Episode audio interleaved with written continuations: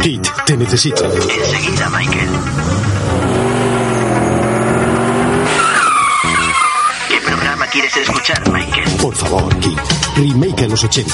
¿Y de qué hablan, Michael? En el programa redescubren junto a interesantes invitados y contertulios que vivieron en los 80 los auténticos títulos de videoclub. Muy interesante, Michael. Kate, ¿has actualizado tu sistema para reproducir el formato podcast? No, lo siento, Michael. Mis circuitos siguen siendo de los 80. Ah, ¿Por qué no te cambiaría por un DeLorean cuando tuve ocasión?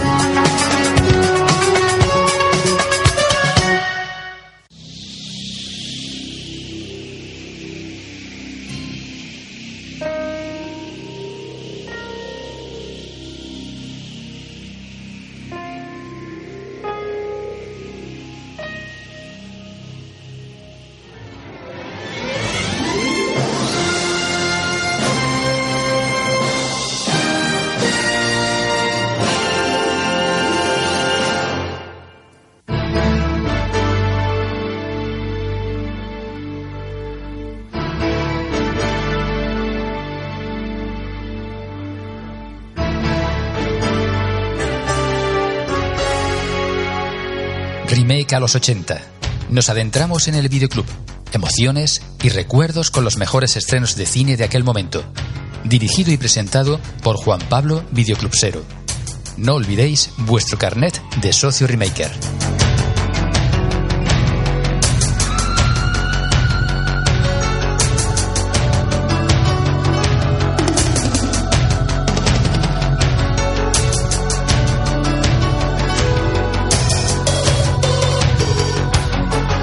Bienvenido Remaker al segundo episodio de la quinta temporada. Entra, entra al videoclub, déjate acompañar. Hoy te llevamos nuevamente hasta la estantería polvorienta, radioactiva, residual y zafia del cine clásico. Sí, sí, del cine clásico de serie B.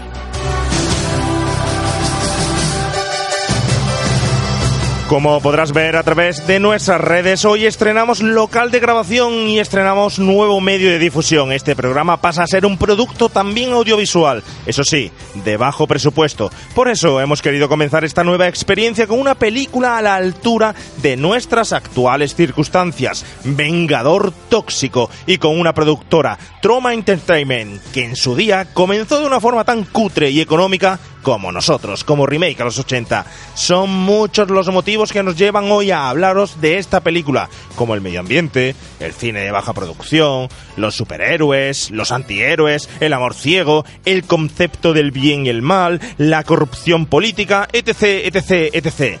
Pero hay uno por encima de todos ellos que va a triunfar, el pasarlo bien y haceros a vosotros pasarlo aún mejor.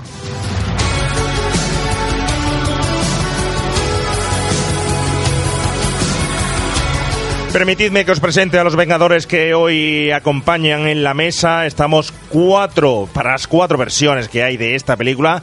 Empezando desde el final, señor Javi García, que hoy lo tengo allí muy lejos. Javi García, bienvenido a esta venganza tóxica particular nuestra. Buenos días y traumáticos días. Eh, empezamos nueva temporada. ¿Cómo que nueva temporada? El segundo episodio. temporada. Tú no viniste, no, pero tú no viniste no, esa pero- cabra, no has venido. No, no, porque la- Empezamos dando el, leña. primer episodio, Sí, sí. el primer episodio era especial verano. Lo que pasa es que lo hemos metido como episodio 1. No, no, no, ese es episodio cero. ¿Y dónde Bueno, te dejas el, episodio cero, el padrino? vale. ¿Dónde te lo dejas? Episodio 0. Ah, bueno, Se te vale. han olvidado las siete horas de programa, ¿no? el padrino. Tampoco Hablamos del soy padrino, orilla. del padrino. Soy tampoco es para tanto, ¿eh? Claro. Lo que pasa es que sí, es verdad que tiene razón Javi, que hoy estrenamos instalaciones que espero que nos duren por toda la cartelería, que tantos Pero años que de esto aguante. Claro, que tantos años de carteles ahí puestos, son 30 años mínimo por cada cartel, eso pesa sobre el chiringuito que hemos montado. Nuestro roll-up detrás, nuestra mesa, nuestro merchandising, nuestro super invitado de hoy. Y bueno, si te parece, como tú no viniste esa cabra y tal, le voy a preguntar al que sí vino al señor. Pregúntale, pregúntale a ver.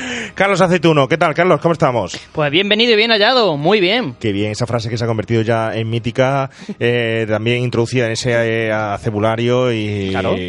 ya forma parte de la idiosincrasia de este programa. Eh, ¿Listo para una de las películas que tú más ganas tenías también esta Hombre, temporada? let's go, vámonos con Marvin, por favor. Estamos echando de menos a Oscar, que lo tuvimos... eh, a- Me hubiera encantado tenerlo aquí. A ver qué cojones de simbolismo hubiera sacado aquí. Pues lo vamos a tener, porque Sí, nos pero- ha mandado su simbolismo grabado. Sí, pero lo suyo, es, lo suyo es discutirlo con él de- y mirarle la cara, sobre todo cara y vídeos, de decir, ¿en serio? Eso es. Pero qué simbolismo. ¿En serio? Eso es verdad, ¿eh? Hablarlo con él, que él no suelte su, su retaila de, de, de- de historia, de simbolismo, pero bueno. Claro. En fin, lo tendremos en el próximo episodio, eso seguro. Saludamos también, antes de saludar a nuestro invitado, que lo vamos a tener ahí en stand-by. Me vas a permitir, Galleta, que te tengamos ahí un poquito mirando para bajar los nervios. Tómate esa marranada de té que te has traído, que te has echado. Pero yo, nosotros estamos aquí con nuestro super vengador tóxico. Saludamos a Sergio Garrido, que lo tenemos ahí en la realización, detrás de esas tres cámaras, dos focos, audio, luego montaje, que van a sufrirlo en sus carnes más íntimas, el, ese montaje de vídeo, cuando yo le pase el audio, bueno, sabéis que esto es falso directo, eh, pero sí va a molar más. Sergio, muchísimas gracias por la tarea de hoy.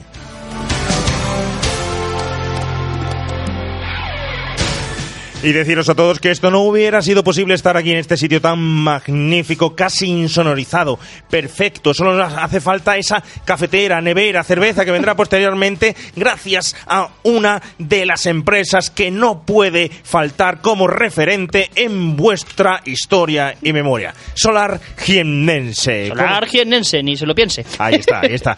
Solar Jiennense, Carlos, por favor, eh, ¿para qué podemos llamar a Solar Jiennense? Pues para todo, como los cazafantasmas. O sea, ¿a quién va Solar jiennense. pues para electricidad, placas solares, energía fotovoltaica, restauración de fachadas, todo, todo. Eh, herrería, eh, aire acondicionado, todo, todo. Sobre todo el tema de la fotovoltaica, la energía solar, que tenemos que luchar por el medio ambiente. Por eso hoy hacemos Vengador Tóxico. Exacto, y viene muy a colación con el Vengador Tóxico. Ya decía yo que teníamos muchos eh, motivos. Podemos poner de eslogan, llame usted a Solar Jiennense, si no, el vengalo- Vengador Tóxico irá a verle. No. Hay que trabajarlo un poco más. hay que darle Bueno, una bueno. vuelta, ¿eh? Hay que darle una vuelta a eso. Pero la intención está ahí, ¿eh? Sí, la intención es que no quede. Bueno, chicos, eh, ¿qué os parece antes de nada si comenzamos a repasar nuestras redes sociales?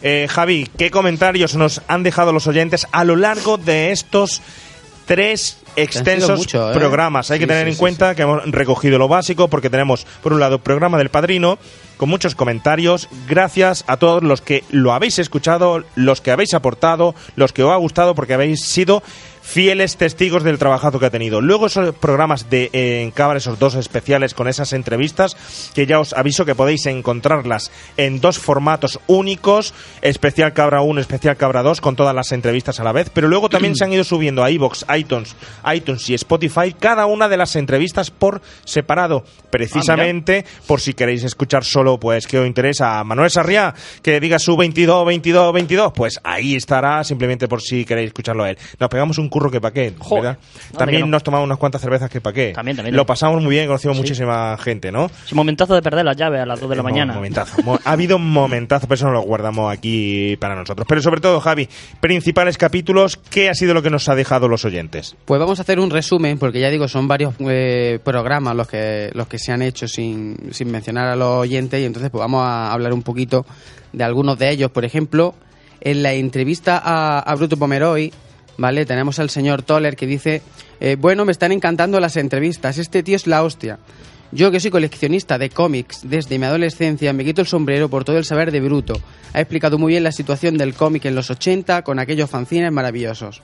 Además me ha hecho ilusión saber que él abrió Madrid Comics, una, una tienda mítica en Madrid a la que yo iba a buscar mis números atrasados. Grandes recuerdos y un saludo.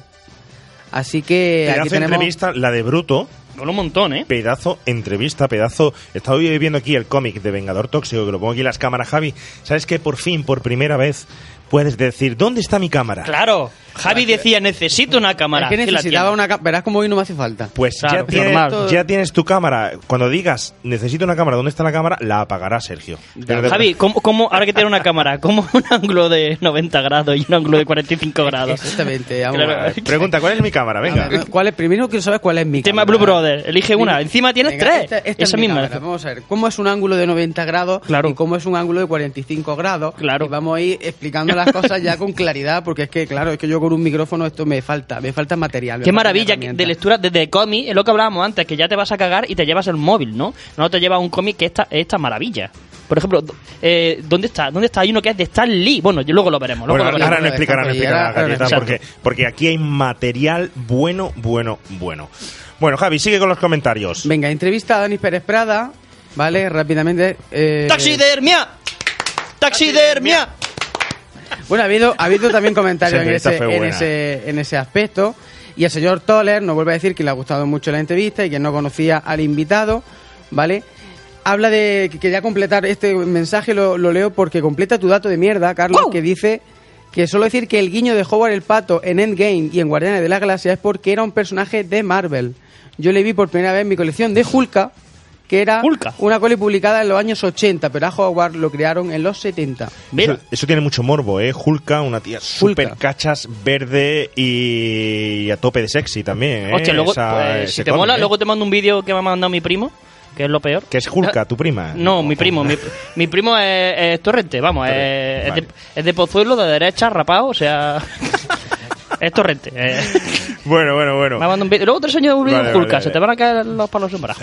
Seguimos con los comentarios, Javi, por favor. Nos vamos al programa especial de, eh, de Rambo, porque eh, bueno, le- lo- los comentarios básicamente han sido también críticas de los propios oyentes hacia, hacia aquellos que ya la han visto. Y destaco, no, la- no lo voy a leer entero porque son largos, pero destaco los comentarios del, del escondite del Meta, que dice que en su opinión que es una película muy muy entretenida, que no esperaba ver un Rambo como en Rambo 4, pero que le pareció un punto de vista acertado. Eh, Luego dice que esta película, siendo una segunda parte del especialista, no hubiera encajado tantas críticas, pero que siendo Rambo sí que lo ha sido. Y bueno, resumiendo, que le ha gustado quitando un par de lagunas que tiene la película, pero muy buena película. Y sin embargo, por otro lado, tenemos al señor Daniel Sanz, que dice que es una película totalmente innecesaria, que salió del cine con mal sabor de boca, eh, que quiere pensar que no se hizo esta película por dinero. Y bueno, dice que le, entristece que a esta altura de su vida cinematográfica tenga, se tengan que hacer, habla de, de Stallone, que tenga que hacer películas deprisa, corriendo y mal. Vamos a ver, eh, capítulo Last Blood se habló en el programa, que además eso fue un programa especial, Express, que se hizo con Antonio Candela, a quien le doy las gracias y lo saludo otra vez desde aquí por esa eh, ese rato, esa tarde que, que echó con, con nosotros. Fue algo de imprevisto, pero es que al ver la película mm, vi la necesidad de hacer, eh, de, exponer lo que mm, el producto que Stallone había hecho, ¿no? En fin, ya está todo dicho ahí, no lo vamos a repetir, ¿no? Pero me gusta que haya opiniones positivas y negativas. Siempre Exacto. lo diremos. Lo que sea es un placer, sea como sea, es ver a Stallone en gran pantalla. Como sea, bien o mal, pero un placer verlo. ¿Tenemos del padrino o de Tenemos otro? del padrino, tenemos dos, dos comentarios. Echar pollo, chalo. Es que se me ha cruzado aquí un Mátalo. poquito. Mira, fíjate lo que van dando por ahí, ¿eh? Esto, esto lo puedes cortar, esto lo puedes cortar. No, eso no lo corta. Eso. Hay que- El programa del padrino, programa del padrino que me ha sorprendido la gran cantidad de comentarios. Yo creo que es uno de los programas que más comentarios nos, nos han dejado los, los oyentes. Y más ahora. Y más ahora, claramente. Vale, hay muchísimos. He elegido solo dos para no hacer esto tan largo y tedioso. El primero del Lauce, del señor Lauce 3, que me llama la atención, dice, hay mucho de Coppola en Michael en la tercera entrega, porque a Francis se le murió un hijo, Gio, y se siente culpable. A mí también me ha llamado la atención porque no sabíamos ese dato. Yo ¿eh? no sabía ese Es dato. ¿Os acordáis, agradecido. ¿Os acordáis que dije yo que metía mucho de, de Coppola en sus películas con, con el tema de la mujer italiana, con el tema de. Bueno, no, no italiana, con el tema de meter a su hijo y fíjate, se le murió un hijo también. No lo sabía, yo esto no lo sabía y me ha llamado bastante la atención. Y bueno, acabo con el del señor eh, Fernando Cardel, que dice, vaya currada de podcast, nunca he visto ninguna película del Padrino, nunca me han llamado la atención y sin embargo el punto de vista que le habéis dado a la trilogía ha hecho que quiera verlas.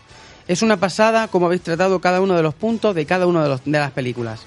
No puedo más que quitarme el sombrero ante, vuestro buen hacer. Eh, seguid así porque puede que el euro 40 crezca mucho más. Un abrazo. Pues un abrazo grandote, muchísimas gracias por esas palabras, muchísimas gracias a todos los que habéis escrito, habéis dejado vuestros comentarios, es tan difícil poder leerlos todos, sobre todo con la acumulación de programas que no estaban previstos, que esto es lo bueno del programa. Claro. Oye, que os doy la enhorabuena, a Javi, a ti también por supuesto, a Sergio, a Carlos, a Oscar que nos proponemos en el programa de avance una serie de programas, pero luego vienen una serie de, de cambios ya desde el principio, de novedades, y nos adaptamos a ellos perfectamente para poder hacer llegar al oyente una serie de contenidos que creemos que son mm, destacables y que son importantes que, que conozcan, ¿no?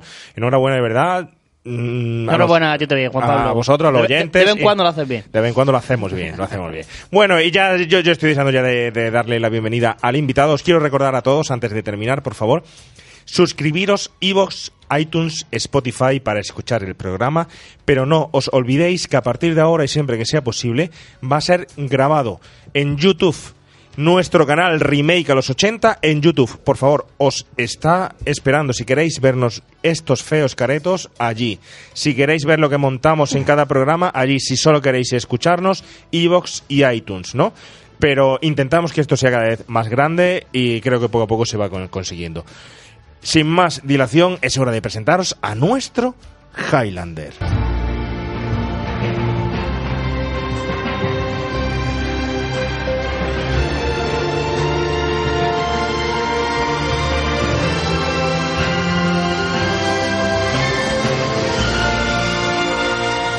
Bueno, pues nuestro Highlander de hoy teníamos muchísimas ganas de tenerlo aquí. Llevamos detrás de él ya cuatro temporadas. Es un tipo muy ocupado, muy dedicado al cine, muy dedicado a la dirección, muy dedicado a la producción, pero sobre todo porque este tipo de cine eh, es el suyo. Es el suyo y hasta ahora casi que no lo habíamos tratado de esta forma, ¿no? Él es José Casas Arevalo, es natural de Linares, nacido en el 84, más conocido por todos como Galleta del Lejano Oeste. Sí, sí, como habéis escuchado, Galleta del Lejano Oeste, actor, productor, director y realizador audiovisual.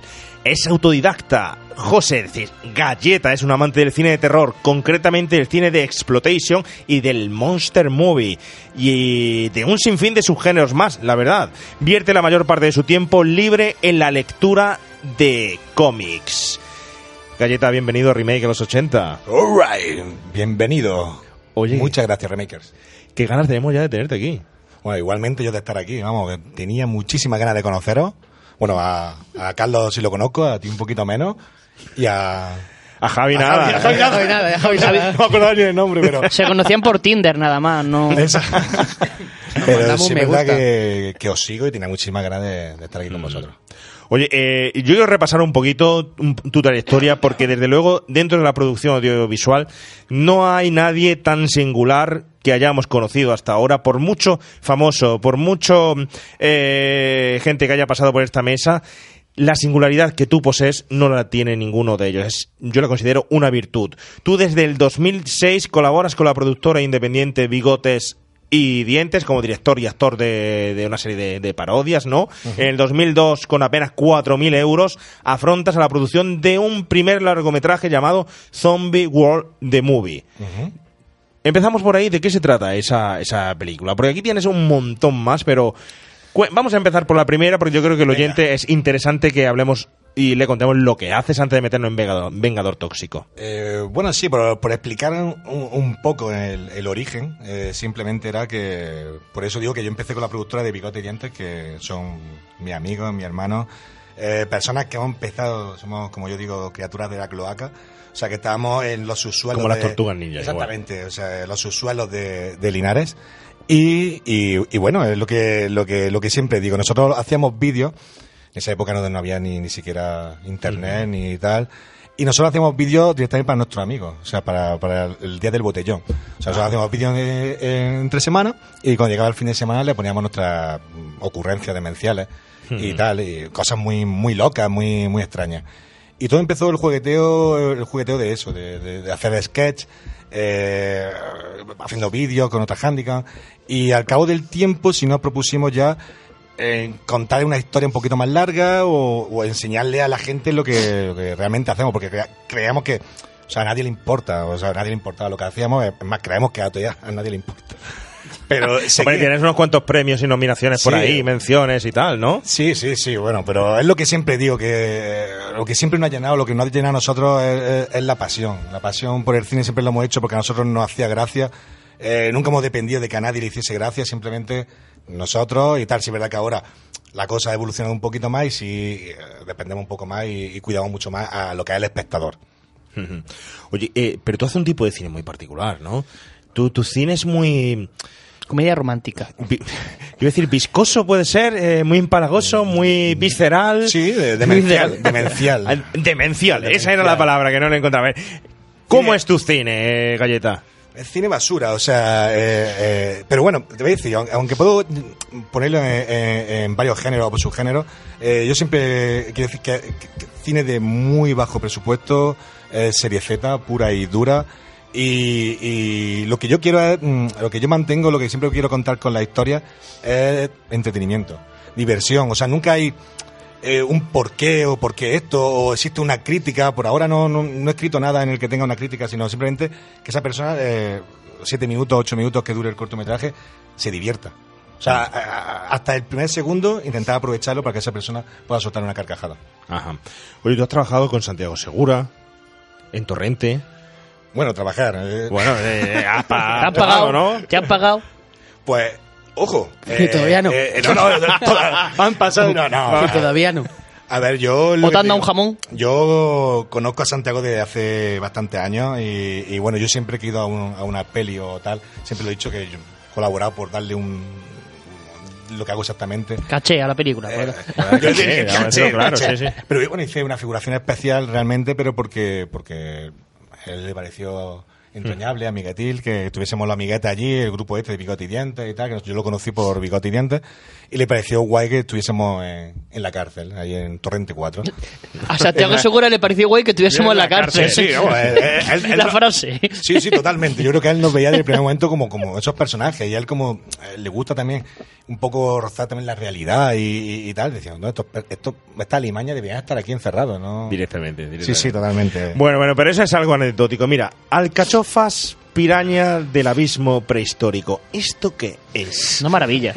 Eso es crema. Space Trash Bag. Eh, háblanos un poco de este cine, de tu cine, de porque mm, por el nombre parece eh, alcachofas piraña del abismo prehistórico, pero además eh, tiene muchas menciones, tiene nominaciones, tiene eh, menciones fuera de nuestro país, en Estados Unidos. Cuéntanos un poco, sobre todo, ese, esos productos de los que más orgullosos está y de lo que va. Eso quiere decir que la, que la gente cada vez está más enferma y que, y que tiene muchas ganas de caña. O sea, la gente quiere divertirse, la gente quiere divertirse. Y nosotros, por ejemplo, pues, en este caso, Alcachofas Piraña del Abismo Prehistórico, eh, una idea original de mi compañero Javier Lozano, dirigida también por él, en el que, en un parque, hablando y tal, eh, es más, iba a ser un corto para no todo fin, de 30 segundos, y, y decidimos hacerlo cortometraje, va, esto puede ser gracioso, una alcachofa, tal, y, y, y realmente guay, ¿sabes? Porque yo realmente, eh, lo que tengo en mi cabeza de esto, me gustan que, que las cosas absurdas un- un- puedan causar terror. En este caso, un- una alcachofa.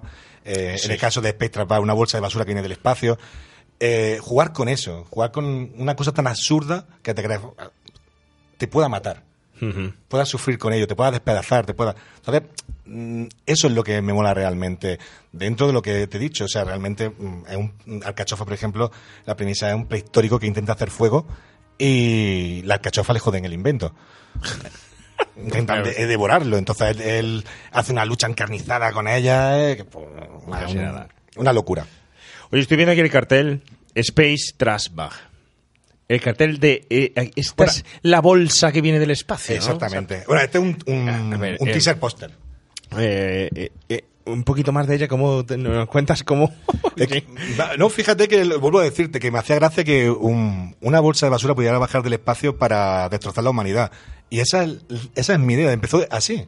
O sea, una bolsa de basura que venga ah, del espacio para joder a la humanidad y, y pueda encontrar un cuerpo, ¿sabes? Un, un huésped para, para hacerse más fuerte. Entonces ahí hemos creado la criatura de Evil Trashman. Ujú. Tú has ido con esta pe- película a Detroit, ¿no? Hemos ido a Detroit. Con esta y con Alcachofa también al Troma Dance. Ajá. Y bueno, algún Al. Troma Dance. Sí, sí.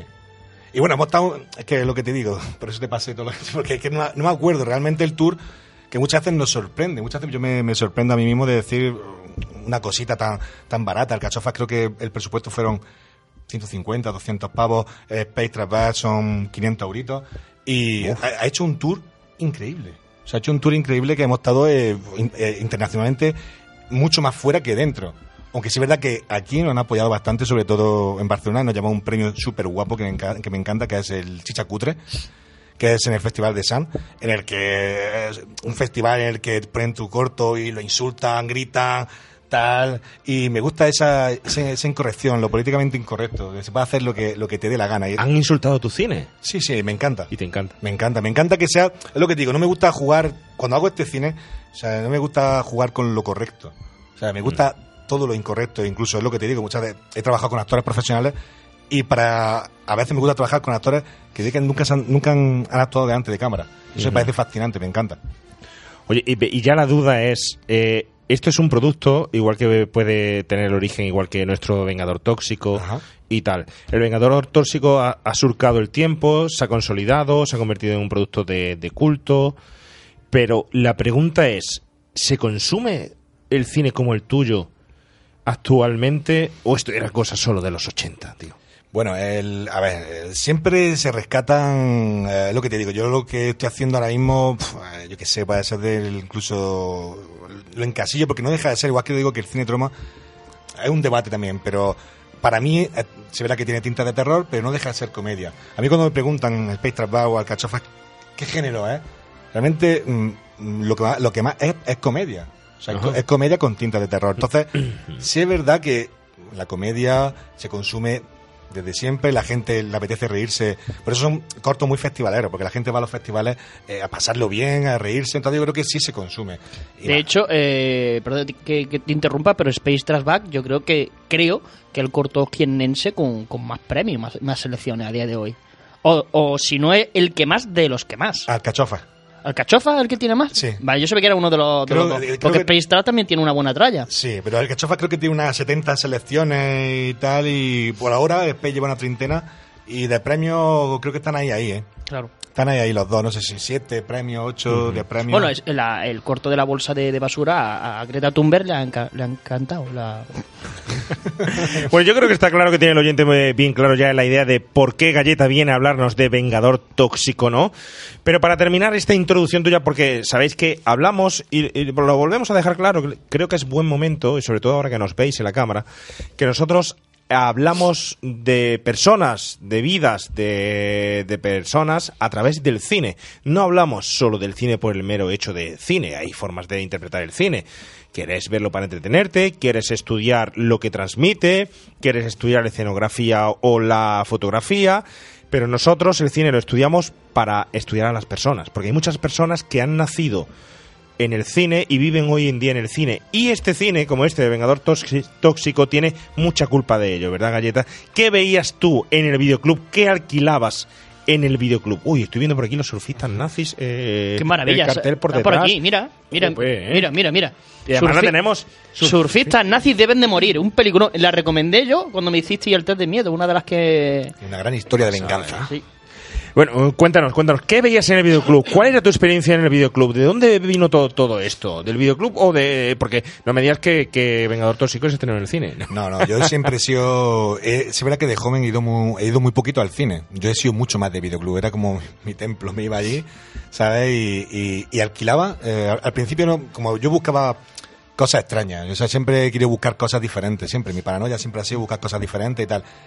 Y la trama me lo dio. Yo en el, yo en el videoclub, cuando vi, por ejemplo, eh, Posesión Infernal, eh, ahí me abrió la mente. O sea, yo lo flipé, yo lo flipé. Cuando vi Posesión Infernal, yo estaba en mi casa que parecía un loco, veía la escena y la aplaudía yo solo. Tal, eh, era una locura. Y, ¿Pero por qué? Porque viste que se podía hacer algo parecido, ¿no? Sin, eh, con poco medio. po- con pocos medios, la forma en los demonios, eh, la, la casquería, aunque es verdad que eh, una vez que te metes más en el tema más, eh, más gore, más tal, sí es verdad que te satisface más, pero a mí, por ejemplo, Posesión Infernal fue una de las primeras películas que vi que, que me volvió loco. O sea, que, quería, que de- decía, yo quiero hacer cine, quiero, quiero hacer esto, quiero hacer posesiones, quiero hacer terror, pero siempre con el toque de, de- que tiene San Remi, con el- ese toque de, de comedia, ese humor negro, siempre he tenido esa, esa, esa paranoia. Y Vengador Tóxico la, la alquilé en el videoclub, me pasó mm, lo mismo, o sea, flipando, aplaudiendo. tal.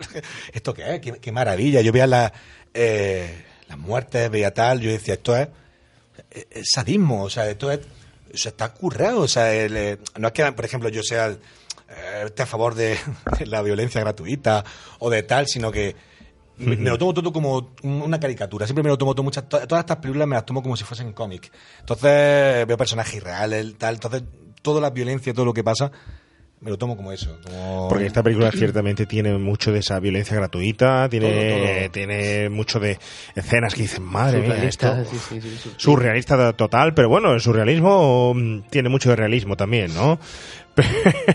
Pero entonces, ¿solo alquilabas este tipo de productos? A ver, sí, a ver, Critters, me- también la, la de Monster Movie, todo lo que sea películas de monstruos eh, eh, es lo que yo consumía. Y, y luego, por ejemplo, tengo otra rama ahí, que es lo que siempre digo en la entrevista, que yo, por ejemplo, me encanta el cine de acción. También, o sea, yo soy muy fan de... Mi película favorita es La Jungla de Cristal. Y... Por ahí estaba también, ¿no? Exactamente. Sí, sí, sí, sí. Lo que pasa es que no nos cabía ya con tanto, pero sí. Eh, es merchandising que, que nos hemos traído para, para conforme vayan avanzando los capítulos ir cambiando un poco el entorno y tal. No nos cabía, pero sí, estaba la jungla en VHS. Me encanta Porque Jungla todo, de Cristal. todo lo que estáis viendo aquí eh, es de José. O sea, todo, incluso hay. Menos la car- cartera esa con el Joker, que es Ah, tuya, bueno, ¿no? pa- pero pa vamos, que aguantar si quieres, que- pa José, se, José se la lleva el Pues un poco, el- el, el vaso, poco.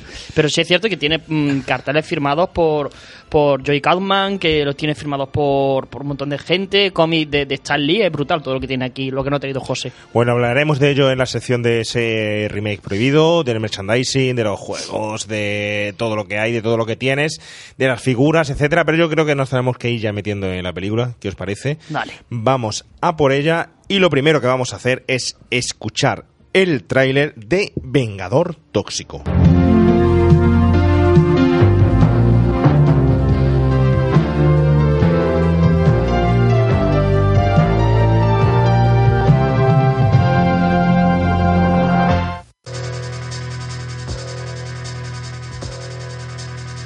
Meet little Melvin.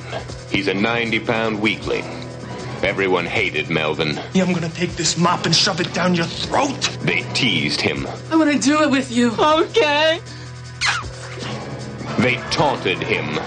They tormented him until he had a horrifying accident and fell into a vat of nuclear waste.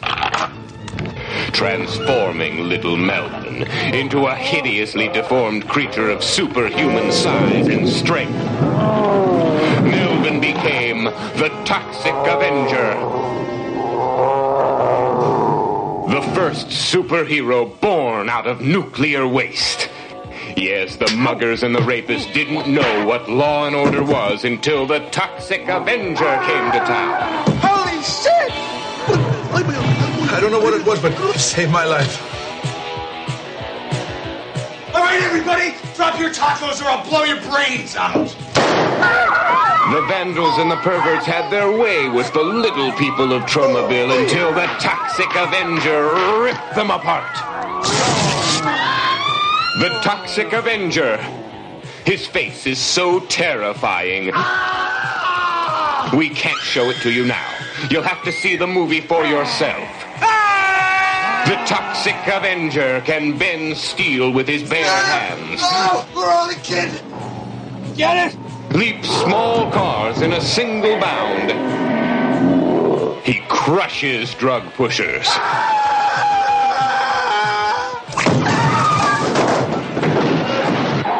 Smashes hit and run drivers. And gives all criminals their just desserts.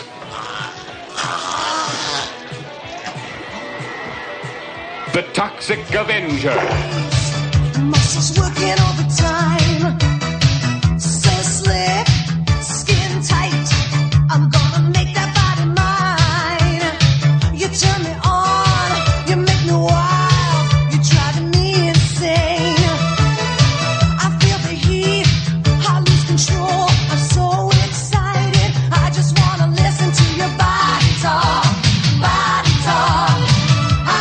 Toxic Avenger, o el hombre químico como se conocía en Hispanoamérica.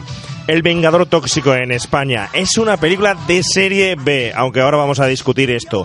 Duración 79 minutos, estrenada el 11 de abril de 1980 84. Fijaros eh, en este personaje del 84 eh, y el parecido que tiene con ese protagonista de los Goonies. ¿eh? ¿Cuál fue antes? ¿Cuál fue después? Dirigida por Michael Hurt y Lloyd Kaufman, producida por Troma Entertainment. Forman parte del reparto algunos actores de los que luego nunca se supo nada y que vamos a analizar a lo largo del programa. Contó con un presupuesto aproximado de 500 mil dólares. 500 mil dólares, ¿eh? No 500 millones de dólares. 500 mil. Pero fue suficiente para convertirse en poco tiempo en una película de culto del cine independiente, generando multitud de merchandising, cómics, series de televisión e incluso cuatro secuelas. ¿Alguien da más por menos?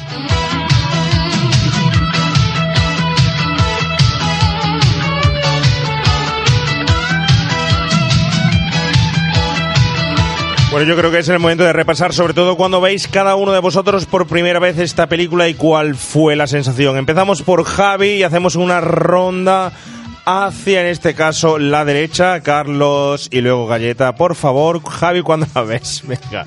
Pues yo pensaba que esta película no la había visto nunca y que la iba y la iba a ver esta semana para preparar el programa, pero luego viéndola me di cuenta que yo esto lo había visto en algún momento de mi vida, no sé cuándo, eso ni si fue en la tele, si fue videoclub, no te sé decir, pero yo solo lo había visto.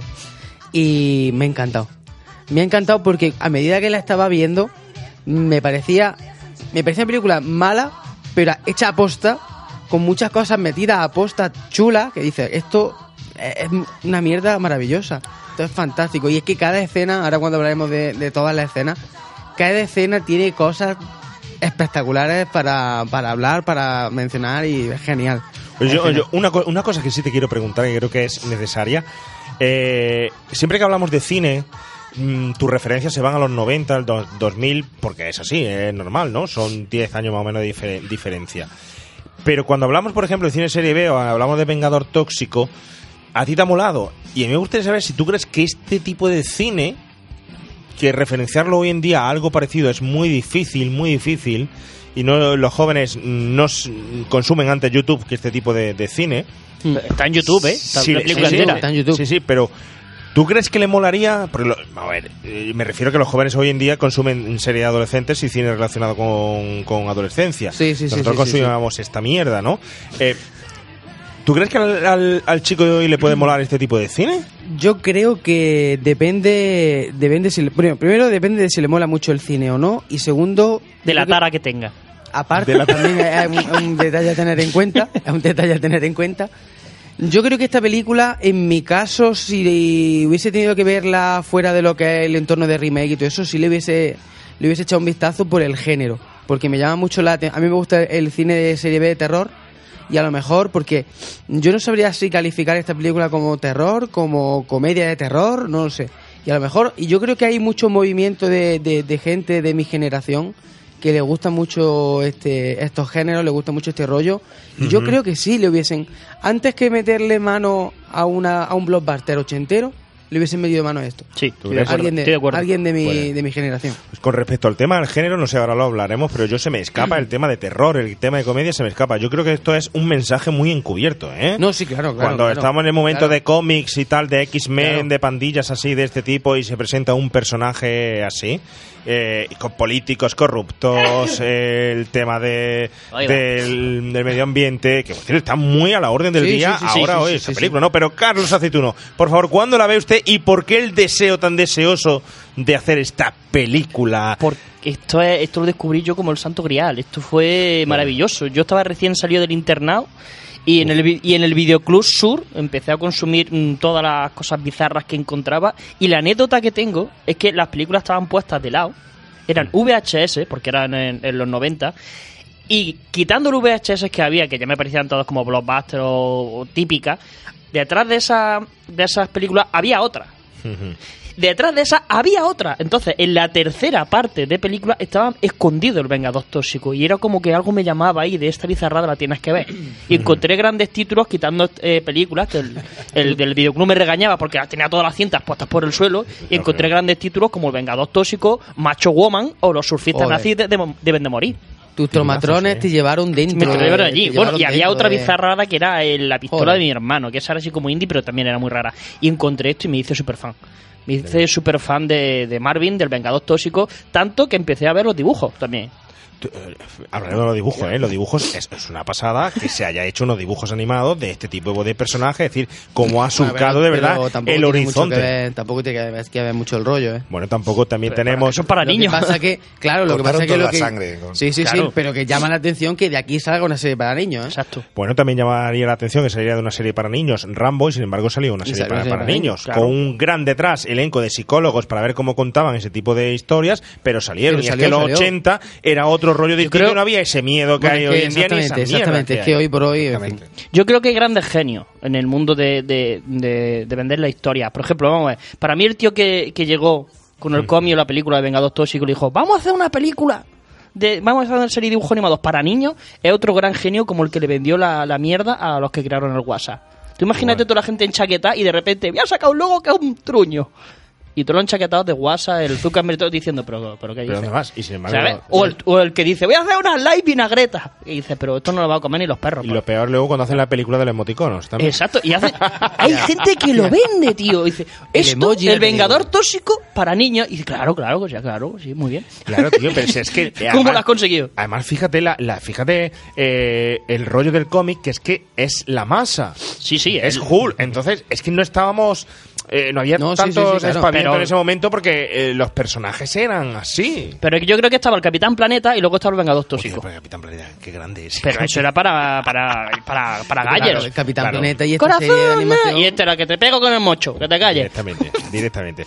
Bueno, en fin, ¿tú crees que hoy en día lo hubieras visto si no hubiera sido ese momento bizarro de salir del internado en el que vas buscando droga de la buena? Eh, ¿La y, peli- visto? y películas también.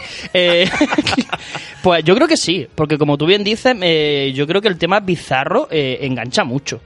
Yo creo que joder, Zombies Party, eh, Zombieland, o sea, la, el meter, como dice José, el casquería y, y humor funciona siempre. Y encima, máximo lo que estamos hablando, con, con todo el tema que tiene de trasfondo de la corrupción, del bullying, de no sé qué. Yo creo que funciona Vengador Tóxico, como estoy de acuerdo con Javi, de las pocas veces, eh, antes que un clásico de un blockbuster de los 80. Porque esto no envejece mal, porque ya de por sí es añejo. Claro, ¿sabes? claro. Un clásico de los 80 sí envejece mal. Cierto, cierto, es que de por sí es añejo, efectivamente. Eh, Galleta, ¿cuándo ves por primera vez esta película? Cuéntanos, espérate que te voy a subir el temita.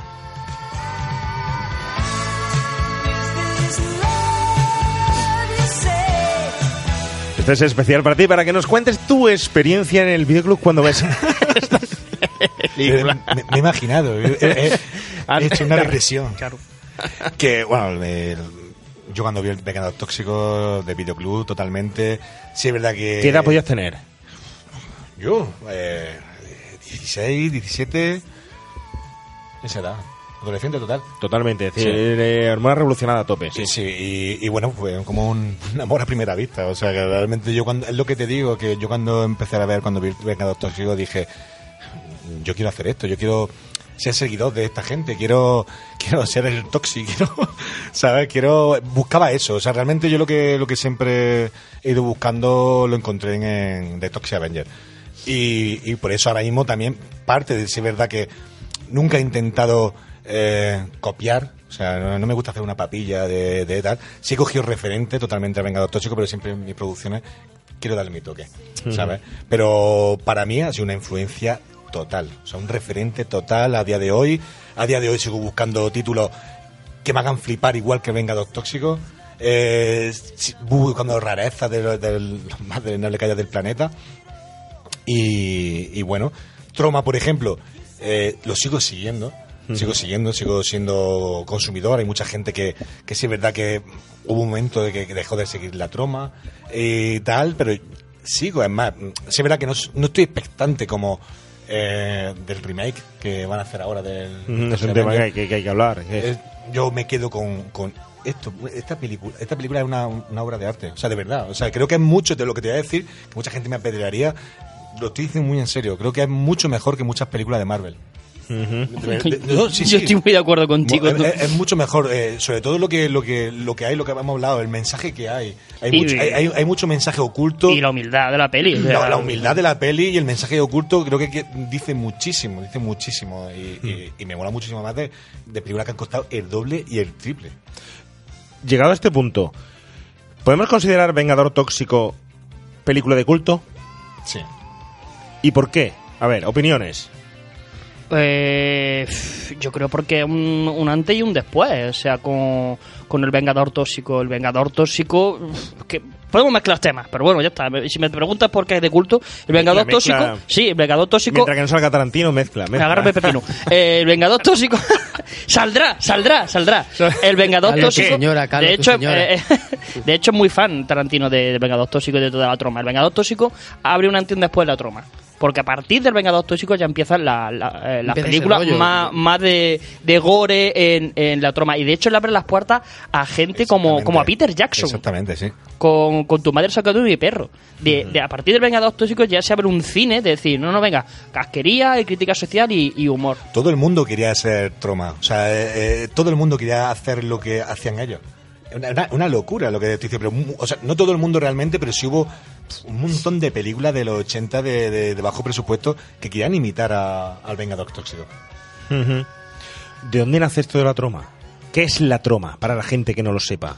Que creo yo que es difícil que no lo sepan, pero bueno, sí hay muchísima gente que, que no lo sabe. Es que si no conocen el Vengador Tóxico difícilmente van a conocer la troma porque es como su producto estrella. La troma es una, una productora que montan eh, prácticamente Joyd Kaufman y Michael Herr y eh, empiezan, eh, bueno, empecemos por Joyd Kaufman, ¿vale? Joyd Kaufman estudia en Yale. Los orígenes ya, o sea, ya, ya te Yo creo que la- decir, estoy en Troma Bills. No, no, pues también. Estudia- Y iba al gimnasio de, la, de Troma Bills.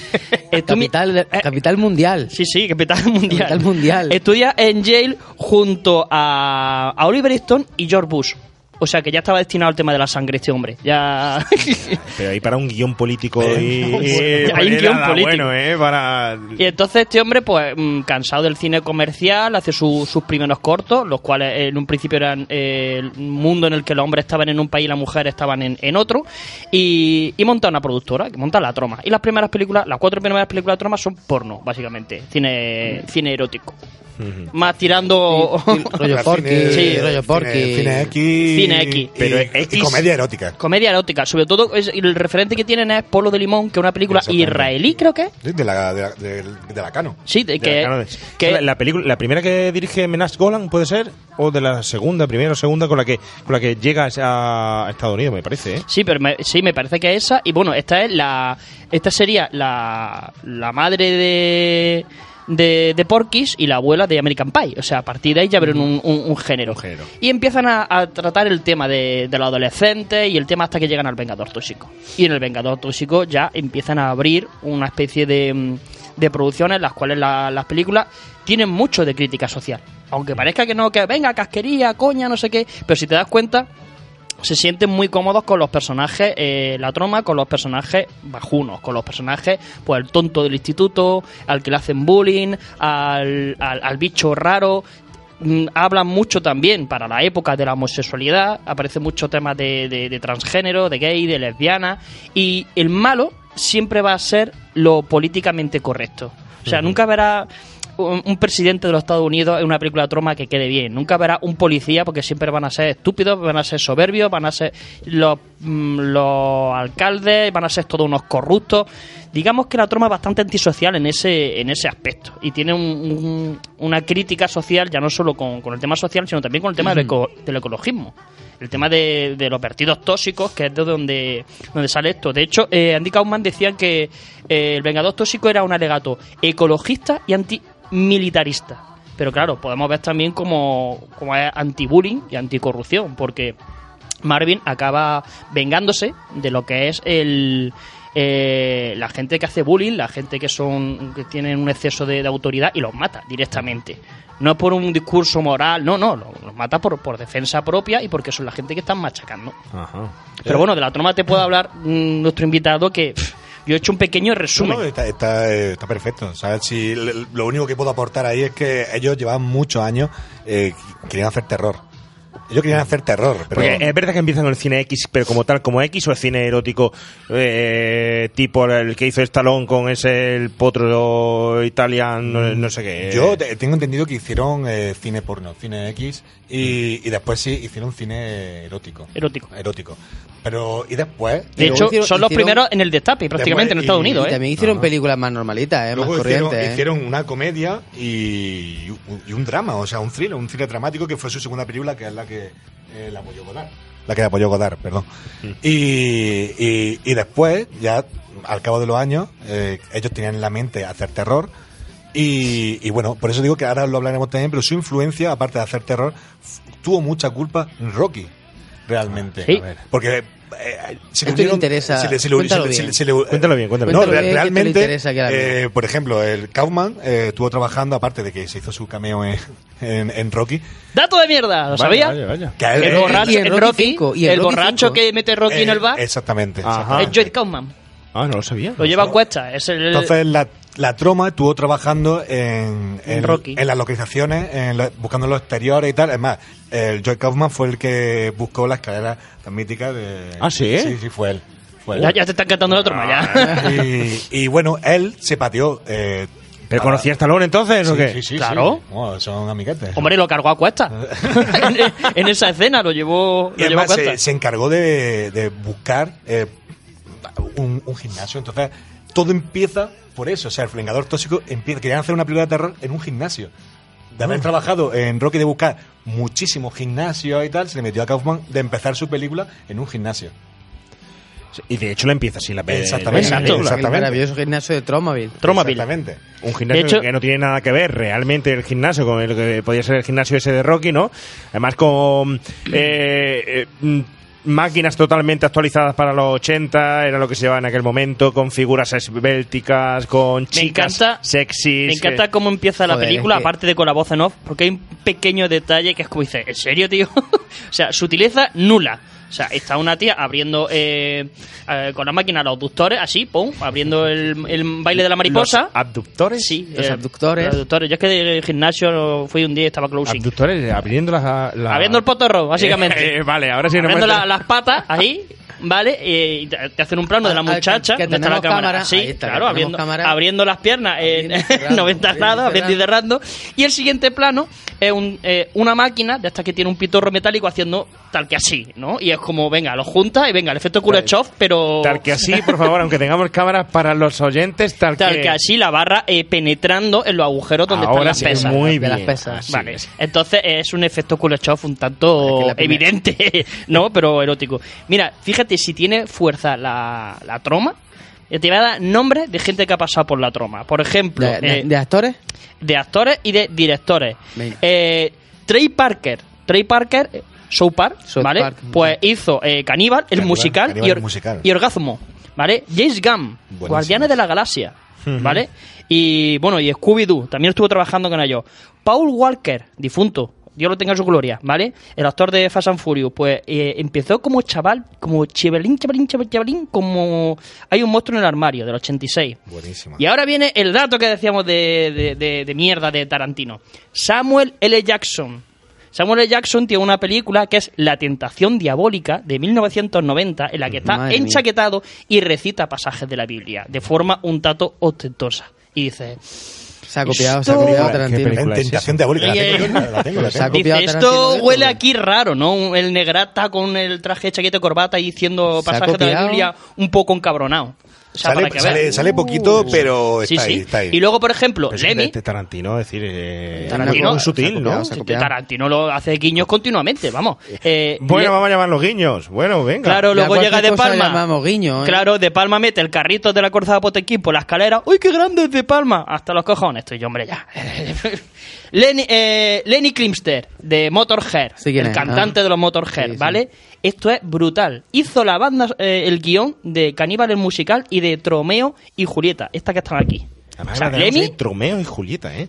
Lenny de los Motorhead le hizo el, el guion. Y bueno, ya lo que, cont- lo que contaba José de, del tema de, de Rocky, de la escalera y el tema de, los- de los gimnasios. O sea que la troma ha influenciado en mucha gente. Kevin Conner también está por ahí. Kevin Sí, Costner por ahí. y Robert De Niro. la ¿eh? troma. Robert- Sí, también, Kevin. Costner y Robert De Niro. Y Robert De Niro. Robert De Niro. A ver, a ver, contar eso, contar.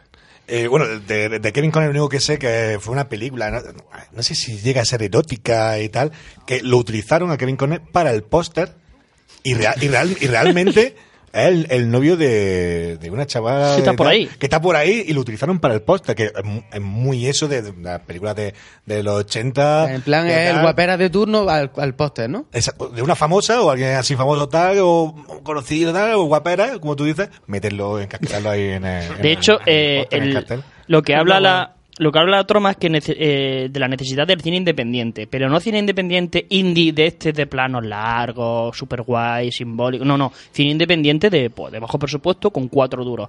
Tanto es así que se fueron a, a Cannes, al Festival de Cannes, que es como lo más selecto, lo más guay, y se fueron a manifestar de, de la falta de, de película indie, verdaderamente indie, dentro del, del Festival de Cannes, y se manifestaron con... el anticans El- el- El se, se manifestaron con, con máscara de vengador tóxico y hay un documental que grabaron ellos que se llama Occupy Cans. O sea, que básicamente protestando porque no entra más cine independiente dentro de por eso es lo que ahí se hago un inciso de que es una pena porque eso en, eh, en e- en este país de, de Memo, por llamarlo así de alguna forma. Por, de- por llamarlo de alguna Por forma, ¿no? Nunca ocurrirá. Incluidos nosotros también. No, claro. bueno, pero bueno, sí, me, me ha incluido también, pero me refiero que nunca pasará. Nunca verás eh, eh, eso, eh, un- un- un- como el tema de que hacía de, de- de marketing, de publicidad, que hacía Kauman es bestial. Claro. Es bestial. Lo que hacía él, llegar a, a, a Kant, que es lo más erudito, lo más tal, y repartir pegatinas, repartir de total, conoce mi mierda, conoce lo que hago, tal, y muy seguro de sí mismo de lo que hace, realmente, porque es lo que te digo, nunca, yo siempre he valorado que eh, lo que hacen, para mí, es bueno. O sea, es bueno, creo que tienen una- un buen material. Sí, pero tienen un género marcado, o sea, un estilo. Porque, por ejemplo, la, la única película seria que, que tiene la troma, que es Combat Shock, eh, Buenísima. es una mezcla entre Taxi Driver y el Apocalypse Now Sí, sí. de un, de un veterano de guerra que viene con, con, con, eh, con estrés postraumático. No funcionó. Porque era seria, no, no había comedia y era había casquería. Que el toque de humor tiene que estar siempre. Sí, pero era como esto no esto no es troma, parece que la Pero eso entonces ya es porque tenía su propio público, la Sí, sí, la- hombre, claro, ya en cuanto... Pero es la única que tienen de ese registro. eh, corrígeme si me, si me A equivoco. ver, tiene otra con tinte también cómico, pero me parece que es bastante seria también. Eh, aunque tiene cositas de lo que te digo por los personajes, pero creo que es bastante cruel. Que es su gran película de culto, que creo que eh, exactamente fue en el 1980, El Día de la Madre. O sea, eh, dirigida por Charles Kaufman, el hermano de, de Lloyd, y es su obra realmente antes del Vengador Tóxico. Es un- una pasada. O sea, a mí me encantó esa película, muy cruel, ¿sabes? Es un- un- unos hermanos y una madre que están pirados de la cabeza y que secuestran a, a una, una chavala que va de, de acampada. Y A los. Rob Zombie, porque Totalmente, Claro. ¿sabes? Y o- Última Casa a la Izquierda, Ujú. tal, cosas así. Y es su, su primera obra que funcionó muy guay. Su primera obra hay- de culto. a mí me gustaría hablar de, por ejemplo, la- uno de los grandes trabajos que hace la troma es la distribución. Lo Distri- mejor. Distribución de películas que mm, pff, no llegarían a ningún sitio. Por ejemplo, El Condón Asesino, gran película alemana. El Condón Asesino es lo que es gracias a, a la troma. Aquí en España, ahora quiero que, que José Sino le dé caña al asunto. Aquí en, en España han distribuido muy poquito eh, La Orgía de los Muertos en 1973, que es un rollo así parecido a Reanimator. Eh, 30 monedas, no la serie de la de la iglesia, sino una película. Estos ya son del siglo XXI, ¿vale? 30 monedas, Luz de Mafasca, La isla del infierno, que casualmente las tres son canarias, no sé por qué se han centrado tanto en el tema de- del cine canario, y la única película que yo tengo conocimiento de causa es Belcebú, de Sergio Blasco. Y eh, sí me gustaría que José nos hablara de- del tema de la distribución de, de Troma, porque ahí tiene unos conatos de que él ha entrado en contacto. ¿Qué dices? Sí, sí. Ahí, a ver, el, Incluso con el señor Kaufman. ¿Qué dices? De- no, yo desde siempre te tiene una conexión ahí extraña con, con la troma, pero sí es verdad que yo a través de, de una persona que conocí por, por internet que me ha ayudado muchísimo, que es Malgras, que bueno, como un embajador de, de- de la troma aquí en España. Y, y él siempre todos los trabajos que he hecho la, la han, molado, la han molado bastante, me ha apoyado eh, en Zombie World también, incluso intentó que la distribuyera la troma. Eh, y bueno, es lo que digo, siempre aquí la troma ha ido buscando ciertos talentos y, y tenemos en España muchísimo talento. Por ejemplo, tenemos un personaje que me considero fan de él, que es Dani Moreno. Y Dani Moreno, Dani Aquí Moreno lo tuvimos lo tuvimos por aquí con eh, Están Vivos, a Dani Moreno, en el programa. Un grande, un saludo que le mandamos desde aquí a Dani Un Moreno. saludo, Dani, que además la voz eh, en off que sale en Space de Dani Moreno. Además, yo me declaro súper fan de su grupo, ¿eh? Sí, sí, me- muy bueno, muy bueno. total. ¿Tú, ¿Pero tú eres fan de Dani Moreno, de No, su de grupo su- o de Dani Martín? de- Aclárate. Hombre, ahora que me dices de Dani Martín, me acordaba yo, ¿eh? Con el canto del loco. Venga, eh, que voy a buscar una rima de esta ¿sabes? para hacer de en Ya, cuanto, en a todo- cuanto- a en todo cuanto lento. salga. Anda. Venga, a todo lento, sí, continúa. Cosa. eh, Dani, Dani Moreno intentó que para mí hubiera sido la polla, o sea, eh, hacer mutante en la universidad aquí en España. No sé por qué no se llegó al final a cabo, no llegaron a un acuerdo, pero sí es verdad que, que Kaufman quiso traer eh, la troma, Tromaville, quiso traerlo a Barcelona. ¿Sabes? Y, y vaciló Dani Moreno. Y después de eh, películas que han distribuido, mejor eh, españolas, creo que a día de hoy, de lo que has dicho, más por ejemplo, incluir las películas de Julián Lara, que, que bueno, que también es un, un mítico de Sevilla, de aquí de la tierra, que yo cuando ya lo conocí ya llevaba creo que dos películas de zombies, cuando el género zombie todavía, el subgénero zombie todavía no estaba mm, más, que, más que quemado. Y, sí, le están distribuyendo la troma. Eh, el que te- lo, hemos comentado antes, Sergio. Eh, bueno, luego está también eh, Manolito Motosierra, que también creo que tiene su- sus peleas, tiene también por, por la troma. Y, bueno, el- lo único que puedo decir de lo que he tenido yo así es que sí es verdad cuando dice Space Travel, eh, Mark eh, le enseñó mi trabajo, le enseñó Alcachofa, le enseñó Space y le encantó. Kaufman Yo- ha visto sus trabajos. Sí, sí, lo ha visto, bueno, lo, lo ha visto, lo ha visto y, y sí, están encantados por eso. Mira, ellos ya llegaron a verlo en el Trauma Dance y, y bueno, puedo decir que hubo un acercamiento, que, que más- que es lo que él me dice. Eh, me decía, Mar, eh, ven a conocerlo, ven de aquí, tal, conocerlo en persona, eh, lo que hacéis vosotros eh, mola, debería hacerse más, y ellos, es lo que te digo, quieren expandirse, es como un, un virus agradable, pero ellos quieren expandirse por todo el país, por todo el mundo. Porque, oye, el- ¿cuál es la situación actual de la troma? Han pasado muchísimos años y actualmente... Sí, en- sí, eh, siguen, siguen, siguen. Creo que en la última producción, eh, hasta por festivales, se llama Mutant Blast. Y, y, y bueno, ellos, ellos siguen, ellos siguen produciendo, haciendo lo que les mola y, y bueno, es lo que te digo, yo como... Esto también es un, un debate que, que se abre porque muchas veces me han dicho, "Eh, Galleta, ¿tú eh, harías este tipo de cine realmente? A mí me gusta este tipo de tipo de cine que si tuviese mucha pasta, muchísima pasta, me plantearía hacer a lo mejor Space Travel con, no sé, con 15 millones de euros. No lo sé. No lo sé. A lo mejor mm, haría otra, otra historia, a lo mejor haría una historia de acción. Pero Mm. sí es verdad que lo que me pide hacer con muchas veces con, con bajo presupuesto y, y con tal, es esto lo que me pide. Es más, muchas veces escribo, muchas veces tengo algunos guiones de, de acción o de tal, y, a- y a- y- y acabo siempre en esto. O sea, Ujú. acabo siempre pringado con... Al final se te va el subconsciente directamente a... Sí, a este siempre, siempre, siempre, siempre. Yo acabo con, con temas underground, con temas locos, bizarros y... Estaba, bu- estaba buscando que no lo encuentro, tío. Tengo ¿Qué, un, un recuerdo por ahí que puede ser que a lo mejor de manera mm, inconsciente tú tengas una foto mm, con Calamar Dojo parodiando un poco al Vengador Tóxico, porque creo haber visto una tuya por ahí con tutú rosa y... Puede ser, puede ser, puede ser que haya por ahí algo muy, muy antiguo. sí, claro, sí. de- tengo una patada en la cabeza de decir, yo he visto a José con un tutú que rosa y... mi amigo siempre me han identificado con, con el Vengador Tóxico porque he, he sido muy, muy pesado. He sido muy pesado eh, en- entre mis amigos, entre tal, "Ay, tenéis que ver esta película, tal, soy muy fan, tenéis que seguir este rollo, tal, y siempre me- es lo mismo. Es, es más, quiero hacer una punta aquí que se me ha olvidado lo de antes, que por ejemplo yo cuando conocí también lo que hacía Pedro Temburi, eh, creo que es lo que más se acerca también a la troma. eh, Sí. aquí, sobre todo en Andalucía. O sea, yo cuando vi que era Tamor en Torremolinos, dije, joder. O sea, pero, pero es que me gustó. O sea, me gustó el, el personaje Jocántaro. O sea, es más, cuando hablé con él, se lo, se lo pude decir, es maravilloso. También me ha influenciado. O sea, después, mm, la película de ellos robaron la pizza de Hitler, tal. Creo que esa persona tenía que haber seguido su carrera haciendo esto, porque es lo que nos pasa, que, que, que aquí en España, como somos como, aunque suene mal así decirlo y, y obsceno tal, somos como una especie de cáncer audiovisual. O sea, esto no le, no, no le viene bien.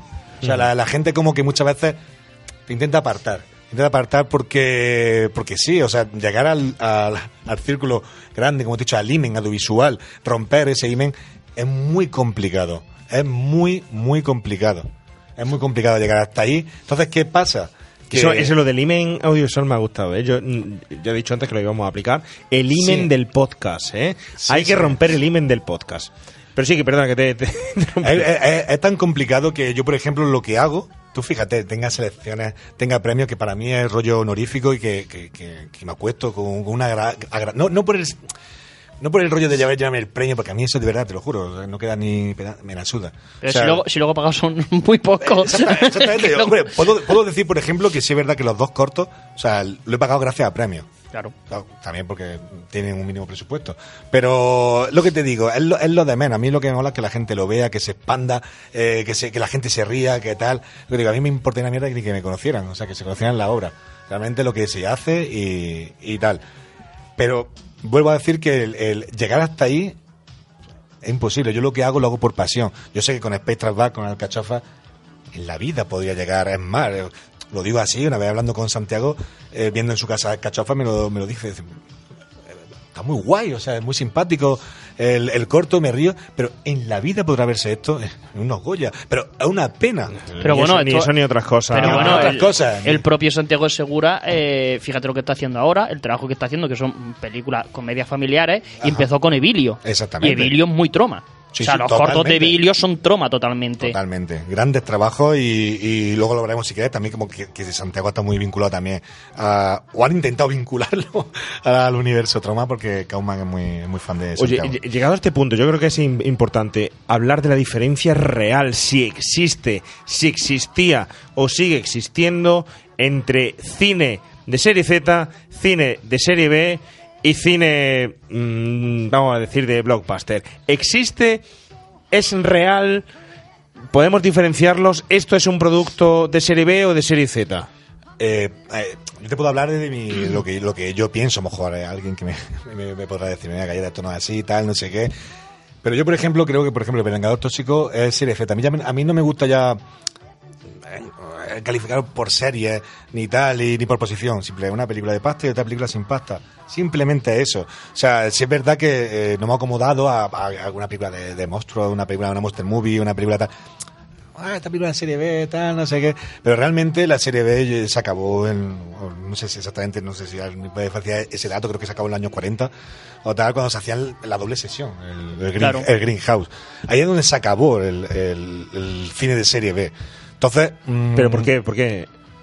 Porque, bueno, era una, era una forma de. de- Porque eh, te lo digo, no, no, no porque no, no lo sepa yo, sino porque el oyente puede que no lo sepa, en el sentido de que eh, Bueno, eh, el oyente sí que to- to- todavía, tú le hablas del cine de Roger Corman, le hablas de la producción sin que sea emitida en cine o proyectada en, en cine, sino solo lo que es la propia producción, la realización de la película, la- su ejecución, Eh, de que es de bajo presupuesto y es serie B o serie Z. Y antes hablábamos que tú ibas al videoclub y cuando ibas al videoclub era el que catalogaba para ti una película de serie B, de blockbuster o una película normalita. ¿Por qué? Porque mm, te daba igual si la película eh, tenía más o menos presupuesto a la hora de ejecutarse. Lo que te importaba era si estaba en la estantería de las que se alquilaban baratunas por 100 pesetas o si estaba en la estantería de las que ponían la típica etiqueta de 300 pesetas, que había muchísimas que, que- que las ponía si estaba un producto como este o como Vengador Tóxico estaba la de 100 pesetas, automáticamente tu concepto, tu ideología era esta película es de serie B. Sea buena, sea mala o como sea. A todo eso sumar toda la exploitation que venía, todo el Sí. cine italiano, eh, todo el cine de imitación y tal. Y automáticamente nuestro referente era, era ese. Pero claro, tú estás abriéndonos un concepto nuevo que dices que el cine de serie B desaparece en los años 40. Cuando se hace, eh, que me imagino que vas por ahí, a la doble proyección en el cine. Exactamente.